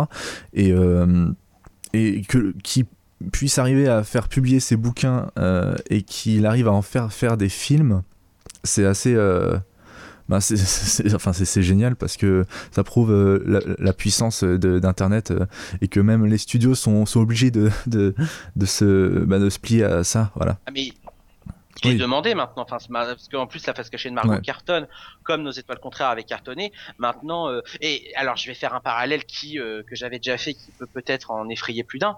À l'époque, euh, on avait, enfin les euh, dans les années 90, il y avait John Hughes. Là, honnêtement, si John Green devient une référence pour les adolescents, Ouais. c'est normal. Mhm. Le, le, le mec a su capter, il sait, il sait ce que c'est que Mhm. l'adolescence. C'est pas l'adolescence niaise, c'est pas l'adolescence boutonneuse, c'est l'adolescence avec ses moments de, de, de joie, des gros moments de joie. Il y a des moments dans le film où j'étais vraiment éclaté de rire parce que les personnages sont, sont vraiment attachants Ouais. et bien travaillés. Euh, et il y a des moments de, ouais, il y a des moments d'émotion qui marchent et ça amène vers quelque, vers un, un final qui, à ce moment-là, le, le final, enfin, ceux qui n'ont pas vu le film le catalogue comme un film romantique, niais euh, et compagnie. Ceux qui ont vu le film, enfin ceux qui verront le film, ils vont, le, le final contredit vraiment tout ça. Et c'est surtout formidablement bien joué. euh, les acteurs sont, sont, sont vraiment très bons malgré les sourcils de. Là, je, je, rentre, dans- je rentre dans un espèce de bashing injustifié parce que je trouve l'actrice vraiment magnifique, surtout dans le film. C'est Clara Cara de- Del- famille. Delevingne. Voilà, merci Quentin. Cara Delevingne, qui est vraiment très bien, et Nat euh, Mhm. Wolf, qui est euh, qui, Qui jouait, bah, pour le dans les étoiles contraires. Qui jouait dans les étoiles contraires et qui euh, était aussi pressenti euh, apparemment pour jouer euh, Spider-Man, franchement. pour jouer Spider-Man, enfin pour jouer Mhm. Peter Parker et C'est vraiment trop effectivement, dommage. C'est dommage. hein. effectivement, euh, effectivement, il aurait pu être très bien parce que là, là il a une espèce de nonchalance qui Ouais. fait partie du personnage euh, du début. Alors au, au- au début c'est un peu c'est un peu compliqué parce que j'ai j'ai pas eu du mal, j'ai trouvé ça attachant, mais les personnages avaient du mal à Ouais. me- à m'intéresser, à me toucher. Euh, mais en même temps, c'est, il faut laisser le, temps au Mhm. film de s'installer, de, de, de proposer ses thématiques. Et, et quand le film a tout étalé, bah, je trouve le résultat hyper, euh, hyper, hyper D'accord. bluffant. Euh, Qu- Quentin, toi, tu as vu, tu as lu le bouquin ou pas? Ouais, J'ai lu le livre, ouais. ouais donc, euh, je, je confirme ce que dit Morgan. C'est, c'est un film qui, bah, en tant qu'adolescent, voilà, qui peut que me toucher parce qu'en plus de ça, j'ai, on va dire, j'ai pas vécu, j'ai pas cherché quelqu'un euh, comme. Euh, Oui, il s'appelle D'ailleurs, Quentin, je regardais le- ça. justement. Oui, Donc, pendant le film. Mais j'ai j'ai vécu une situation similaire, voilà, enfin cette situation d'idéal- l'idéalisation de l'autre, enfin ce, ce, bah, d'ailleurs c'est c'est pas forcément qu'on est adolescent, Oui, hein, bah euh, mhm. Aussi, euh, aussi en a eu l'expérience. Ouais, ça, toi. Me rappelle pas ça. cette idéalisation de, de Ouais. l'autre et, et je, mais même même là je suis en train de lire un, euh, je suis en train de lire le théorème des Catherine, c'est un Ouais. de ses Mhm. autres, euh, un de ses autres livres à John Green sur euh, la, qui parle de la rupture et euh, enfin, il, il comprend tout, enfin il capte, enfin il, il, il traite de tous les cas d'adolescence, c'est pour ça qu'on peut toujours se retrouver quelque part là franchement. Mhm. Je, je me sens concerné dans, dans chacun de ces livres. J'ai peut-être pas eu le cancer, mais sur certains points, c'était pas forcément, enfin, par rapport à nous, au contraire, je veux dire, j'ai peut-être pas eu Mm. le cancer, mais sur certaines petites choses que vivait Ouais. Hazel ou Augustus, bah, on se Mhm, reconnaît oui, quand même. Enfin, c'est, c'est, quand on a pu, quand, les, quand on regarde les pour autres, la face cachée. Mhm. Et pour la face cachée de Margot, ça nous renvoie. Enfin, moi, même si j'ai jamais été au lycée de ma vie, c'est mon grand regret, mais mais je peux, je je je, je comprends Mhm. ces questions-là. C'est-à-dire, c'est, je, je comprends quand tu changes de cadre, euh, ah bah, quand tu rencontres des amis, quand quand quand, quand t'as des amis, tu te dis est-ce que dans 10 ans on se verra toujours? Enfin, il y a le film, il est vraiment. Enfin, quand, quand t'es adulte, il te ramène à des à des choses, à des questions que tu aurais pu te poser, et que même tu peux toujours te poser en tant qu'adulte, effectivement. Euh, et quand t'es ado, enfin, ça peut. C'est un film. Chaque ado qui, va, qui, va, qui verra ce film-là, c'est obligé qu'ils vont, qu'ils vont se Bah, reconnaître. hein. chaque Obligé. personne qui est, euh, qui, qui, qui va à l'école euh, en ce moment, euh, enfin, euh, qui est Ouais. dans cette période-là, euh, va sûrement se Ah oui, reconnaître. Euh, moi, je pense que je vais me reconnaître. Donc, euh, Ouais, non, mais c'est un super bon film. j'entre c'est la semaine prochaine. mm, oui, en plus. Euh, ouais, dans, une do- et c'est- semaine exactement. Merci de me le rappeler, tu Dans une vois. semaine, dans J'étais une pas en train de stresser là pendant Ah. quelques minutes. Mais non, mais faut, Ouais. faut profiter. Ouais, ouais. une semaine. Et... Et comme j'ai dit, c'est dommage que ce genre de film. Alors, je sais que c'est un film, je suis obligé de me justifier sur le fait Mais, que j'aime ce film. ouais. Il y a des gens qui ont. Ouais, faudrait, faudrait pas parce que franchement, c'est dommage quoi. Non, mais euh, ce genre de film, c'est vraiment, c'est limite interdit d'aimer des films comme ça parce que bah c'est non, mais enfin, moi je trouve je- pas. Enfin, après, Non, Ouais. mais au contraire. Effectivement, il y a, y a- alors il y a, y a des teen movies qui sont mauvais, Mm. c'est pas ce que je dis, et c'est pas des gages de qualité, mais je trouve que c'est mal juger ces films, c'est avoir Mais- des gros mhm. préjugés sur ces films-là. Je trouve que ça se fait de plus en plus rare les, les teen movies mauvais. Enfin, t'as de plus en Ouais. plus de bonnes surprises, je trouve. Enfin, c'est entre le labyrinthe, entre Divergent, entre. Ouais, on est bien servi. Hein. Je trouve qu'ils ils ont compris un truc, je sais pas ce qui s'est passé. Et puis aussi, ça, euh, ouais. ils mettent des acteurs qui ont du Mhm, charisme surtout. Mhm. Bon, le Et puis là, et puis d'ailleurs, il y a un, bah, je sais pas si vous en avez entendu parler, il y a un, il y a un film qui s'appelle euh, Me and euh, Earl and the Dying euh, Girl. ouais. C'est par le, c'est avec- c'est avec euh, Thomas Mann oui. qui avait joué dans, dans Projet X. Et euh, bah, pareil, ça a l'air vraiment, c'est un film movie, mais ça a l'air Mhm, vachement poignant, quoi. Enfin, ça a l'air Ouais. euh, Ok, peu dans la veine, un peu dans la veine du monde de Charlie, Mhm, de mhm. Juno, d'accord. Ben moi, je dès, dès, dès que j'ai l'occasion de, de le voir, euh, je, je vais sauter Ah ouais, dessus. hein. C'est euh, bon. Ensuite, on va passer euh, à un, un autre film, donc American Ultra. Ouais. réalisé par euh, Nima Nourizadeh, euh, sorti euh, le 19 août 2015 en France. C'est euh, que Morgan qui l'a vu, donc euh, tu vas pouvoir y aller. C'est un film que j'ai trouvé très fun. J'y suis allé sans avoir vu la bande-annonce, ni sans avoir lu le synopsis. Euh, donc euh, je rappelle le casting, hein, il y a Jesse Eisenberg et Kristen ouais. Stewart qui sont tous les Topher deux Grace excellents. aussi. Surtout Kristen Stewart. Topher Grace, Hein c'est- ce que je vois. Topher Grace, oui. Oui, c'est ça. Euh, mais Kristen Stewart, elle est vraiment excellente. Et ça m'étonne parce que ça, depuis, depuis Sils Maria, il y, a, il y a quelque chose chez elle qui me, qui me fascine. Euh, je la trouve, euh, je la trouve très Mhm. drôle dans ce film et, et euh, elle se lâche, quoi. Et ça fait vraiment plaisir à voir. Le film, alors le film, il aurait pu, il aurait pu aller plus loin. Il aurait pu, ça aurait pu aller- être encore plus trash, plus, plus subversif, plus insolent, Ouais. j'ai envie de dire. Bon, finalement, ça m'a sagement diverti, c'est gentiment fun. Euh, je trouve, bon, le scénario est vraiment sans surprise, ça nous amène vers un, un dénouement inattendu, même les pseudo twists au milieu, on les, on les voit venir. Mais c'est pas grave parce que visuellement, il y a, il y a quelque chose, il y a, c'est, c'est plaisant. Euh, Enfin voilà, ça, mon avis va s'arrêter là parce que j'ai juste trouvé ça, c'est juste pas mal. Quoi. Ça, ça se regarde. C'est, Bah, c'est- au vu de l'abondance, enfin, moi, je, Voilà. ça me tentait pas- vraiment pas parce qu'au vu de l'abondance, ça avait l'air assez con, je trouve, du scénario. Mais Bah après, en, en- en termes d'humour, honnêtement, c'est c'est pas con. ouais. C'est après faut adhérer, mais après ouais, l'humour, oui, ça, bah oui, ça- ouais. ça- ça- Ah là là, on est toujours à notre vieux débat. euh. voilà. Non mais pour le coup, non mais pour l'humour, ça a jamais Ouais. été aussi vrai. Ce film-là, il en fera rire certains et certains vont être complètement Mhm. dépités. Moi, j'ai pas tant ri que ça. J'ai trouvé ça, euh, j'ai trouvé ça amusant à regarder. Quoi. Ça m'a pas, ça m'a diverti. Je me suis pas emmerdé. Euh, Mhm. Voilà, c'est tout. Bah, c'est sympa. Euh, ben ensuite, on va passer à un film français. Euh, on n'a pas, par- on n'a pas parlé beaucoup de, de films français, je m'en rends parce compte. que moi, je vois des films de nos élites. Je vois pas que des films américains.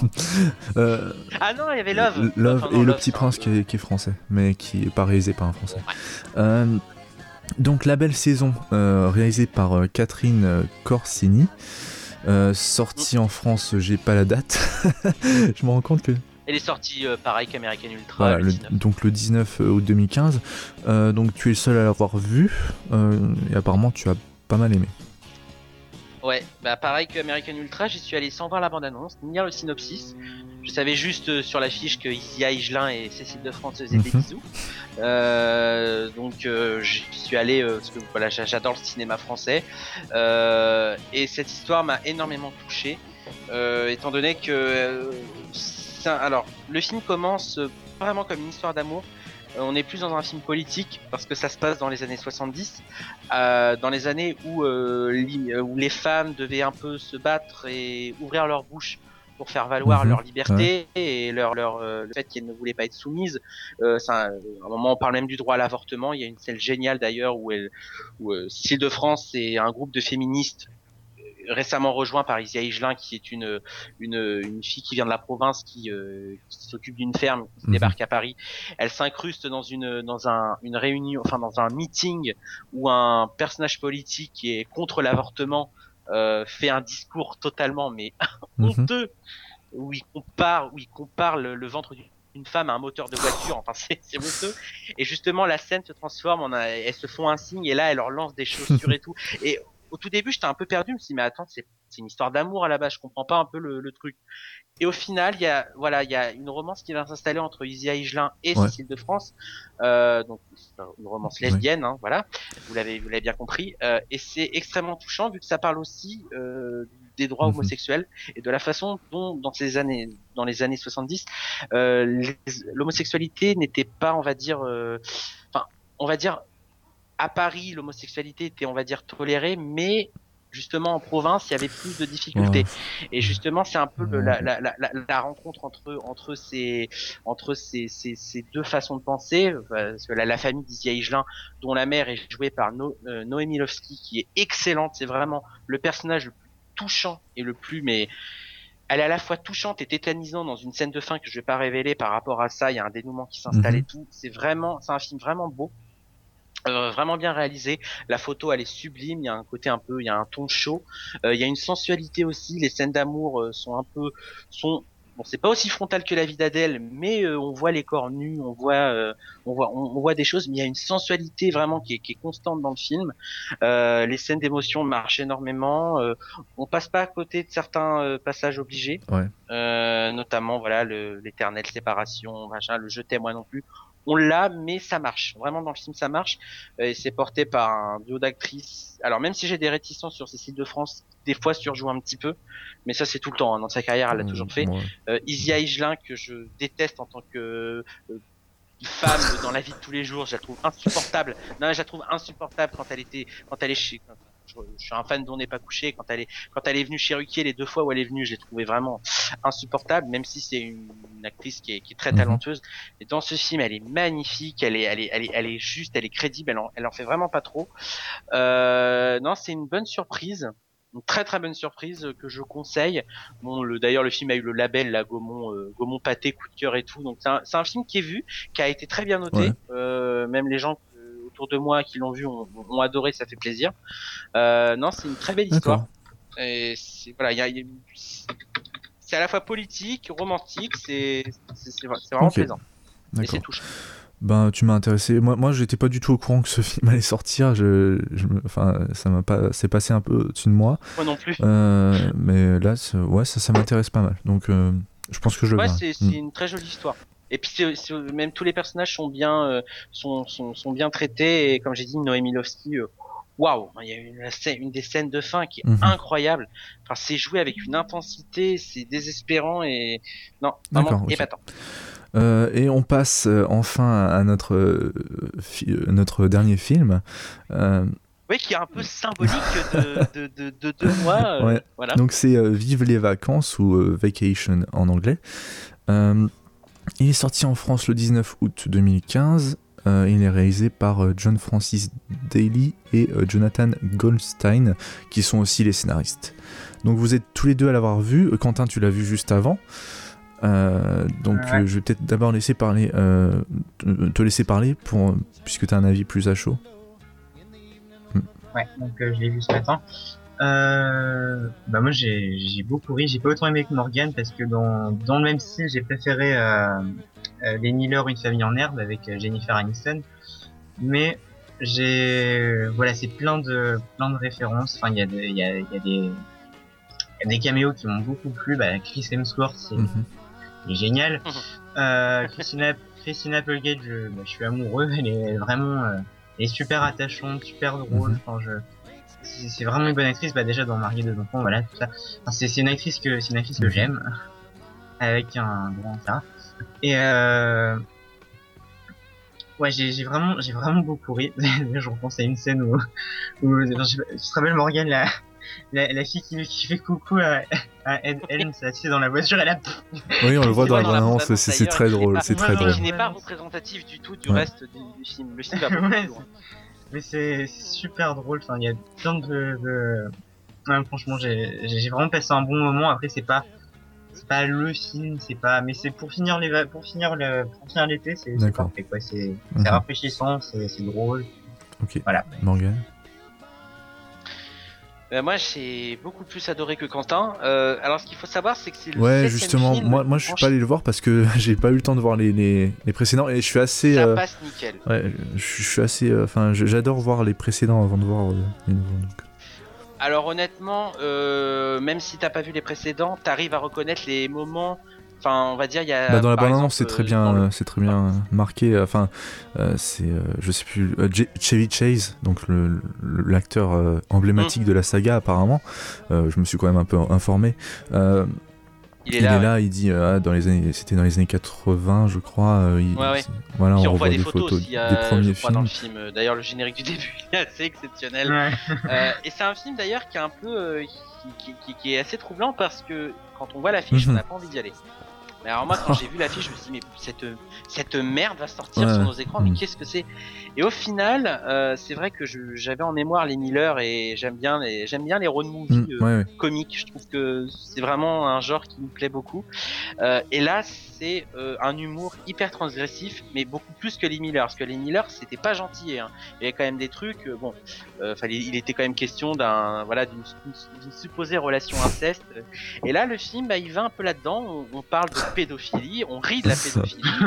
on, voilà, c'est quand t'as un enfant qui demande à un, à un camionneur, est-ce que c'est vrai que les camionneurs volent des petits enfants, violent des petits enfants et tout. Enfin, Ça va quand même assez loin. Je trouve que ça fait plaisir de voir Bah un, oui, c'est. un ouais. film qui n'est Mhm. pas puritain dans, dans son humour, qui il, Ouais. il fait il fait vraiment ce qu'il enfin, il va au plus Ouais. il va au fond des choses il le fait très bien euh, c'est- donc c'est humour pipi caca Mhm. vomi euh, Mhm. sale inceste Mhm. pédophile homosexualité Ouais. tout y passe il y a pas un truc qui n'y passe pas euh, c'est il y a, y, a, y a- il y a des scènes qui sont elles, elles sont tellement gênantes mais on- elles sont gênantes mais au début, ouais. Enfin je pense à une scène entre entre justement entre le fils et le père Ouais, quand le ouais, père ouais. se fait passer pour un pédophile près du enfin euh, il y a, il y a- je, je raconte vite fait il y a il y a le fils qui, mal- qui, malheureusement c'est un peu cliché il a il, il a des vues sur une fille il a envie de Mhm. l'embrasser et le père lui dit attention s'il y a un homme qui veut te t'embarquer dans sa voiture tu le griffes comme je t'ai appris. Et là, justement, comme il se retrouve seul avec sa, avec la, avec la fille euh, euh, un soir, le père va jouer le rôle d'un pédophile en disant à son fils, allez, montre tes muscles et tout.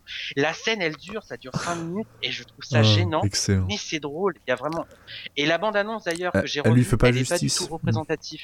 Elle fait pas du tout justice au film parce que le gag de la blonde, etc.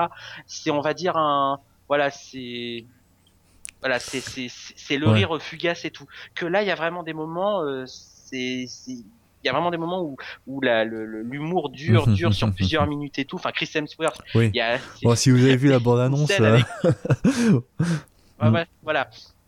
Mais la scène, elle dure Ouais. surtout. Et ça fait plaisir de voir un film qui, qui ne prend pas de gants, qui, euh, qui nous propose voilà, un humour qu'on ne voit pas souvent dans les films américains.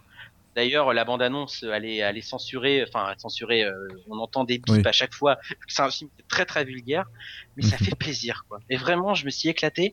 Et euh, d'ailleurs, j'y retourne euh, parce qu'à la base, je devais revoir Mission Impossible, mais comme je n'ai pas le temps, vu qu'on on était un Mm. peu étalé, donc je vais aller revoir Vivre les vacances parce que c'est pour moi, c'est la comédie de l'été. Vraiment. Et j'ai bah, vraiment adoré moi j'ai j'ai vraiment envie de le voir, mais euh, j'ai, j'ai- enfin, euh, j'aimerais voir d'abord les premiers films avant de le voir. Bah, tu- Après, à mon humble avis, tu peux parce que, par exemple, dans le premier film, on- il y avait une, cette histoire de voiture. Enfin, la, la voiture du premier, je pense que c'est celle qu'on voit à la fin euh, de celui-là, vu la façon dont elle est montrée avec une Mhm. musique assez symbolique. D'accord. Tous les clins d'œil, même, même, même si on n'a pas vu les, les films précédents, on peut les comprendre. Donc, euh, D'accord. Bon, bah, de toute façon, moi, je suis intéressé par le film, donc euh, je le verrai, ça c'est sûr. Euh, voilà, on a, on a fait euh, pas mal de films. Maintenant, euh, on va juste rapidement donner euh, chacun notre top 3 euh, de l'été, donc c'est euh, juillet-août, euh, et euh, notre pire film de l'été, mais euh, je pense que Morgan en aura plus.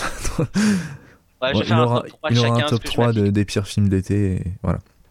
Donc on va commencer avec un, euh, un top 3 de l'été. euh, Euh, en troisième, je mettrais euh, Mhm. Ant-Man. En second, euh, euh, bah, Unfriended. Et en premier, bah, euh, Mission Impossible. Euh, Euh, non, non, l'inverse. Enfin, je mets en, en deuxième euh, Ant-Man, en troisième Unfriended. ok, d'accord. d'accord. Donc Unfriended en troisième, Ant-Man en deuxième et Mission Impossible Rogue Nation en premier. Voilà. Donc euh, moi, euh, c'est en troisième, je mets Le Petit Prince. En deuxième, je mets Love and Mercy. On n'en a pas parlé dans cette émission. On en avait parlé dans le précédent euh, podcast Movisner, donc je vous invite à l'écouter. C'était l'histoire des Beach Boys, voilà, pour ceux qui ne connaissent pas. Et mon premier, ben, c'est Mission Impossible Rogue Nation. Morgane, si tu as eu le temps d'y réfléchir pendant qu'on... Ouais, alors, Oui. vas-y. Alors, euh, en troisième, je mets euh, Les Mignons. en deuxième, Terminator. non, je déconne. Ah, ça c'est l'autre, tu t'es trompé. Euh, ah, pour le troisième. Alors, pour le troisième, je vais tricher parce qu'il y a deux Ah, mais moi aussi j'aurais pu mettre. bon, vas-y, non, mais- Ah, mais il y a Vive les vacances, mais il y a la face cachée de Margot. C'est un peu. Ah Bon, allez, on va. Allez, la face cachée de Margot en troisième. Parce que voilà. En deuxième, euh, je mettrai Unfriended. Et en premier, Mission Impossible 5. Ok, voilà. Donc on Voilà. est tous d'accord sur le premier. Euh, ouais. Ah oui. Euh, ensuite, ben, on va faire le pire film de l'été. Enfin, moi, j'en ai que un. euh, parce que j'en ai pas vu beaucoup et j'avais pas envie de faire un top 3 donc je, vais, je vais le dire euh, de toute façon tout, tout le monde s'attend à ce que ce soit Terminator Genesis voilà Quentin? Euh, bah, moi, Magic Mike, euh, le, pro- le- ouais, le, le pire et euh, ouais, Morgan du ouais. troisième au premier puisque tu as un top Alors, le troisième, euh. Inside Use 3. En deuxième, Les 4 Fantastiques. Et en premier, qui domine le haut, le haut du panier, Ok. Voilà.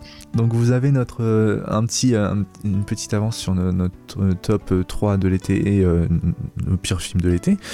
Euh, voilà, moi je pense qu'on va, qu'on va finir cette émission qui a duré bien deux heures, je pense.